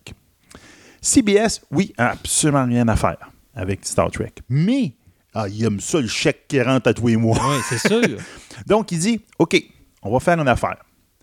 Je vais te vendre une licence de Star Trek, mais ça ne peut pas avoir un lien direct avec l'ancienne série. Parce qu'à ce moment-là, ça serait, je te vends pas les droits des marchands, Non, des produits euh, dérivés. là. Moi, je voulais garder les chèques. Donc, je te vends ça comme une. On appelle ça une, une, licence euh, différente ou euh, quand même assez, euh, assez différente. On pourrait appeler ça une licence altérée. OK? On n'a pas les. À partir de là, l'histoire devient un peu plus confus parce que c'est du oui-dire ou c'est du bon qui se sont échappés. OK? Mais il y a le chiffre 25% qui sort. C'est sorti dans Discovery. Des gars qui ont fait des, euh, des vaisseaux de faire dans Discovery ont sorti ce chiffre-là, 25% Donc, on, ce qu'on se doute, c'est que le- les- quand ils ont dit on va acheter ta licence, ils disent OK, si c'est 25% plus loin, différent du produit original, tu as le droit d'avoir les produits dérivés. C'est pour ça que quand on a sorti la nouvelle série de films, que Paramount a sorti cette licence-là, ben, on prend une figurine, tu as le visage qui est déjà différent. C'est pas Kirk, c'est pas William Shatner, c'est l'autre personne, l'autre l'autre acteur. Puis les costumes, oui, ils ressemblent, mais à, à la place d'avoir un insigne brodé, c'est un insigne, une pine de métal. À la place d'avoir un costume bleu, jaune uniforme, c'est un costume avec tous les petits symboles de la, de la- de la- fédération. Beaucoup plus militaire. Donc, c'est ça. Donc, à ce moment-là, ils dépassent le 25% Puis s'ils font de l'argent sur ce produit, sur la figurine, bien, c'est à eux autres. Mais s'ils ils sont en bas de ce 25 %-là, ça tombe à l'autre. c'est ton voisin qui a de l'argent. Donc, c'est de même. C'est pour ça qu'on s'entend que tout le produit, il dérive de 25% Donc, ça, on tombe sur un produit moins cérébral, beaucoup plus action, Ouais, parce qu'eux autres, ça leur permet d'avoir d'autres histoires, d'autres affaires pour s'écarter du 25 Ouais. aller au-delà du 25% Puis faisons un Star Wars avec Star Trek. Exactement. Mais le but à la base, c'est l'argent. C'est pas ils veulent faire Paramount, on s'entend, ils respectent le produit Star Trek. Ils aiment le produit Star Trek. C'est eux autres qui l'ont exploité depuis 20 ans. C'est pas là, ils veulent pas faire ça. Mais s'ils font le plus proche possible, c'est l'autre qui encaisse les profits. Ouais. Donc là, eux autres, ça, ça, ça marche pas. Businessment parlant, ça marche pas. C'est pas ça qui règne du 25% Donc, à ce moment-là, c'est là que devient toute l'histoire de ça. En plus, là, il faut rentrer que quand ils ont fait les films, les nouveaux séries de films, dans ce qu'on avait, il y a eu aussi Bad Robot, qui est la compagnie de J.J. Abrams, Abrams. qui est rentré dans l'histoire. Donc ça, ça a compliqué aussi l'histoire. Donc J.J. Abrams, Paramount et Bad Robot sont ensemble, puis ils produisent Star Trek, le nouveau Star Trek. Ce qui est là, Mais J.J. Abrams, c'est Bad Robot. c'est Bad Robot. Oh oui, c'est c'est Bad Robot. Mais Bad Robot, tu vois, J.J. Abrams n'est pas impliqué partout, mais Bad Robot est impliqué partout. Non, après, c'est- après, ok. après ça, mais là. anyway, J.J. Abrams, c'est Bad Robot. Oui, oui, oui, oui, Même s'il n'est pas impliqué chose. partout, il est là partout. Oui, oui. Donc, tu as ces, ces deux entités-là qui, eux autres, produisent les nouveaux films. Euh, ce qui est intéressant, là, à partir de là, ce qui, ce qui ça fait, c'est que là, les fans n'aiment pas la nouvelle série. Oui, c'est commercialement, c'est un succès, Oui. mais les fans n'aiment pas. Donc, les jouets ne se vendent pas bien. Non, ça, c'est un fait. Et donc, ça fait juste booster les ventes des vieux jouets. Oui, puis en plus, puis en plus, je te dirais, c'est niaiseux parce que euh, la compagnie qui faisait les jouets de Star Trek, la série originale, c'était Diamond Selecta. Ils sortaient des, des produits de qualité. Et euh, la nouvelle série de films sont avec Playmates, qui fait du jouet pour enfants. Mm. Alors, la qualité, c'était quoi? C'était de la cochonnerie pour enfants. Alors, pour un collectionneur comme moi, c'était zéro pin bar. Là. Ben non, c'était pas pas intéressant. pas en tout. C'est ça. Et ce qu'il faut comprendre aussi, c'est quand ils ont dealé cette affaire-là, ils ont dealé deux choses. Il y aurait, on dit bien aurait entre guillemets, une clause comme quoi qu'on on parle pas du 25% à personne parce que commercialement, maman, c'est tueur. Tu sais, On va se tuer de même. Puis, ils ont un 10 ans, ils disent pendant ce 10 ans, on accepte de ne pas te concurrencer. Donc, on ne fait pas de produits Star Trek. Donc, pendant 10 ans, c'est Paramount qui a l'exclusivité Star Trek, mais un Star Trek altéré. C'est pour ça qu'ils inventent, euh, pour satisfaire les fans, ils inventent l'idée qu'il y a le, euh, de deux timelines. Donc, tu as le timeline Prime, qui est comme s'il devrait être l'ancienne série, et le Calvin Time- Timeline, qui est le, le nouveau Star Trek, avec les nouveaux personnages, etc. Euh, Donc, l'événement point, c'était Ouais. Star Trek qui voyage dans le temps puis qui change de timeline. OK? Le problème étant que ces deux dénominations-là, c'est pas été créé par CBS, c'est créé par Paramount. Ouais. Paramount, là, il dit on va exploiter aussi le Prime, Ouais. mais on va exploiter le Prime avec notre 25 Ouais. Donc, il crée toute une autre série d'histoires qui se passe dans le Prime, mais avec un 25% de différence. Donc là, ça devient plus compliqué. On a la série originale, on a la timeline du série original, la, la timeline du Prime, et on a la timeline de Calvin, qui est Oh. le film. c'est Amenez-moi un pont, quelqu'un, je me pitch en quoi. C'est ça. À partir de là, c'est absolument n'importe quoi. Donc, c'est ça le problème. Et là, arrivent les années 2017 où CBS, oui, CBS veut, eh ben, il s'en va dans le streaming. Il va faire le Avec streaming CBS à All CBS Access. All Access. Et ils disent, Hmm, Star Trek serait le fun à mettre dessus pour booster. Et donc, ils pensent à Discovery. Fuller s'embarque dans l'histoire. Il dit, parfait, moi je m'embarque avec CBS. Je vais faire quelque chose dans la série originale. Mais à cause des droits d'auteur puis les affaires qui se sont échangées au fil des années, ben ils font ah non, on peut pas le faire de même. C'est Bad Robot qui doit être impliqué. Et donc, on tombe dans le prime timeline, donc à 25 Ouais. de différence. Et Fuller, Fuller est en furie Ouais. et sac son camp de la série. Mais même encore, ils ont changé tout. Ils ont, ils ont trouvé Ben oui, de parce que là, ils se sont tombés dans un autre prime. C'est pour Ouais. ça que les Klingons sont différents, etc. Donc, toute l'histoire est là. Et donc là, on arrive effectivement en 2019. Viacom et Paramount veulent refusionner pour faire euh, l'imbécilité qui a été faite en 2006. Ils veulent refusionner. Et à ce moment-là, ben, les- tous les droits risquent de, de peut-être se retrouver à- à- ensemble. Ouais. Donc, ça se pourrait qu'on ait un Star Trek qui revienne dans la série originale. C'est possible. Ouais, ben là- Mais Bad Robot est impliqué. Bad Robot est lié avec l'ancien contrat avec Paramount qui parle du Prime, ben, du du 25% de différence. Donc là, quand- combien de temps que ça va prendre avant qu'ils puissent faire quelque chose dans le vrai univers. univers original, on ne sait pas. Hmm. Donc, on voit que c'est... C'est extrêmement compliqué. Puis là, on comprend pourquoi ils ont fait des niaiseries. Depuis Mais euh, de toute façon, tout ce qu'il reste à dire là-dessus, c'est que euh, Paramount euh, appartient maintenant à CBS. Indirectement. Ben, dans pas longtemps. Là, je pense que c'est pas fait, fait Non, parce que ben, c'est un peu comme les autres. Eux autres, ils doivent passer par les lois anticoncurrentielles et tout le kit. Donc, d'après moi, la transaction, s'il n'y a pas de problème, devrait survenir aux alentours de février-mars l'année prochaine. Tu as calculé 6 à 8 mois, euh, le temps qu'on analyse tous les dossiers. Malgré que c'est moins complexe que la transaction Disney 20th Century Fox, que même aux fêtes de Noël, ça se pourrait que ça se règle. Mais, euh, pour les auditeurs, attendez-vous pas à un Star Trek dans la série, dans l'univers de la série originale, avec un méchant bout? ça va être aussi compliqué que dans le MCU d'intégrer les X-Men. Bah non, puis les Fantastic Four, ça va prendre plusieurs années. Oui, ils vont les refaire, puis c'est ça. C'est ça. Sébastien, un gros merci. Pour nous, c'est tout aujourd'hui. C'est probablement le record pour la plus longue chronique. Euh, ah non, c'est un dossier, quand je suis tombé dessus, j'ai fait hein, c'est compliqué, mais ça explique tellement de choses. Merci d'avoir été avec nous encore cette semaine. Et puis, on se dit à la prochaine édition de Fantastica.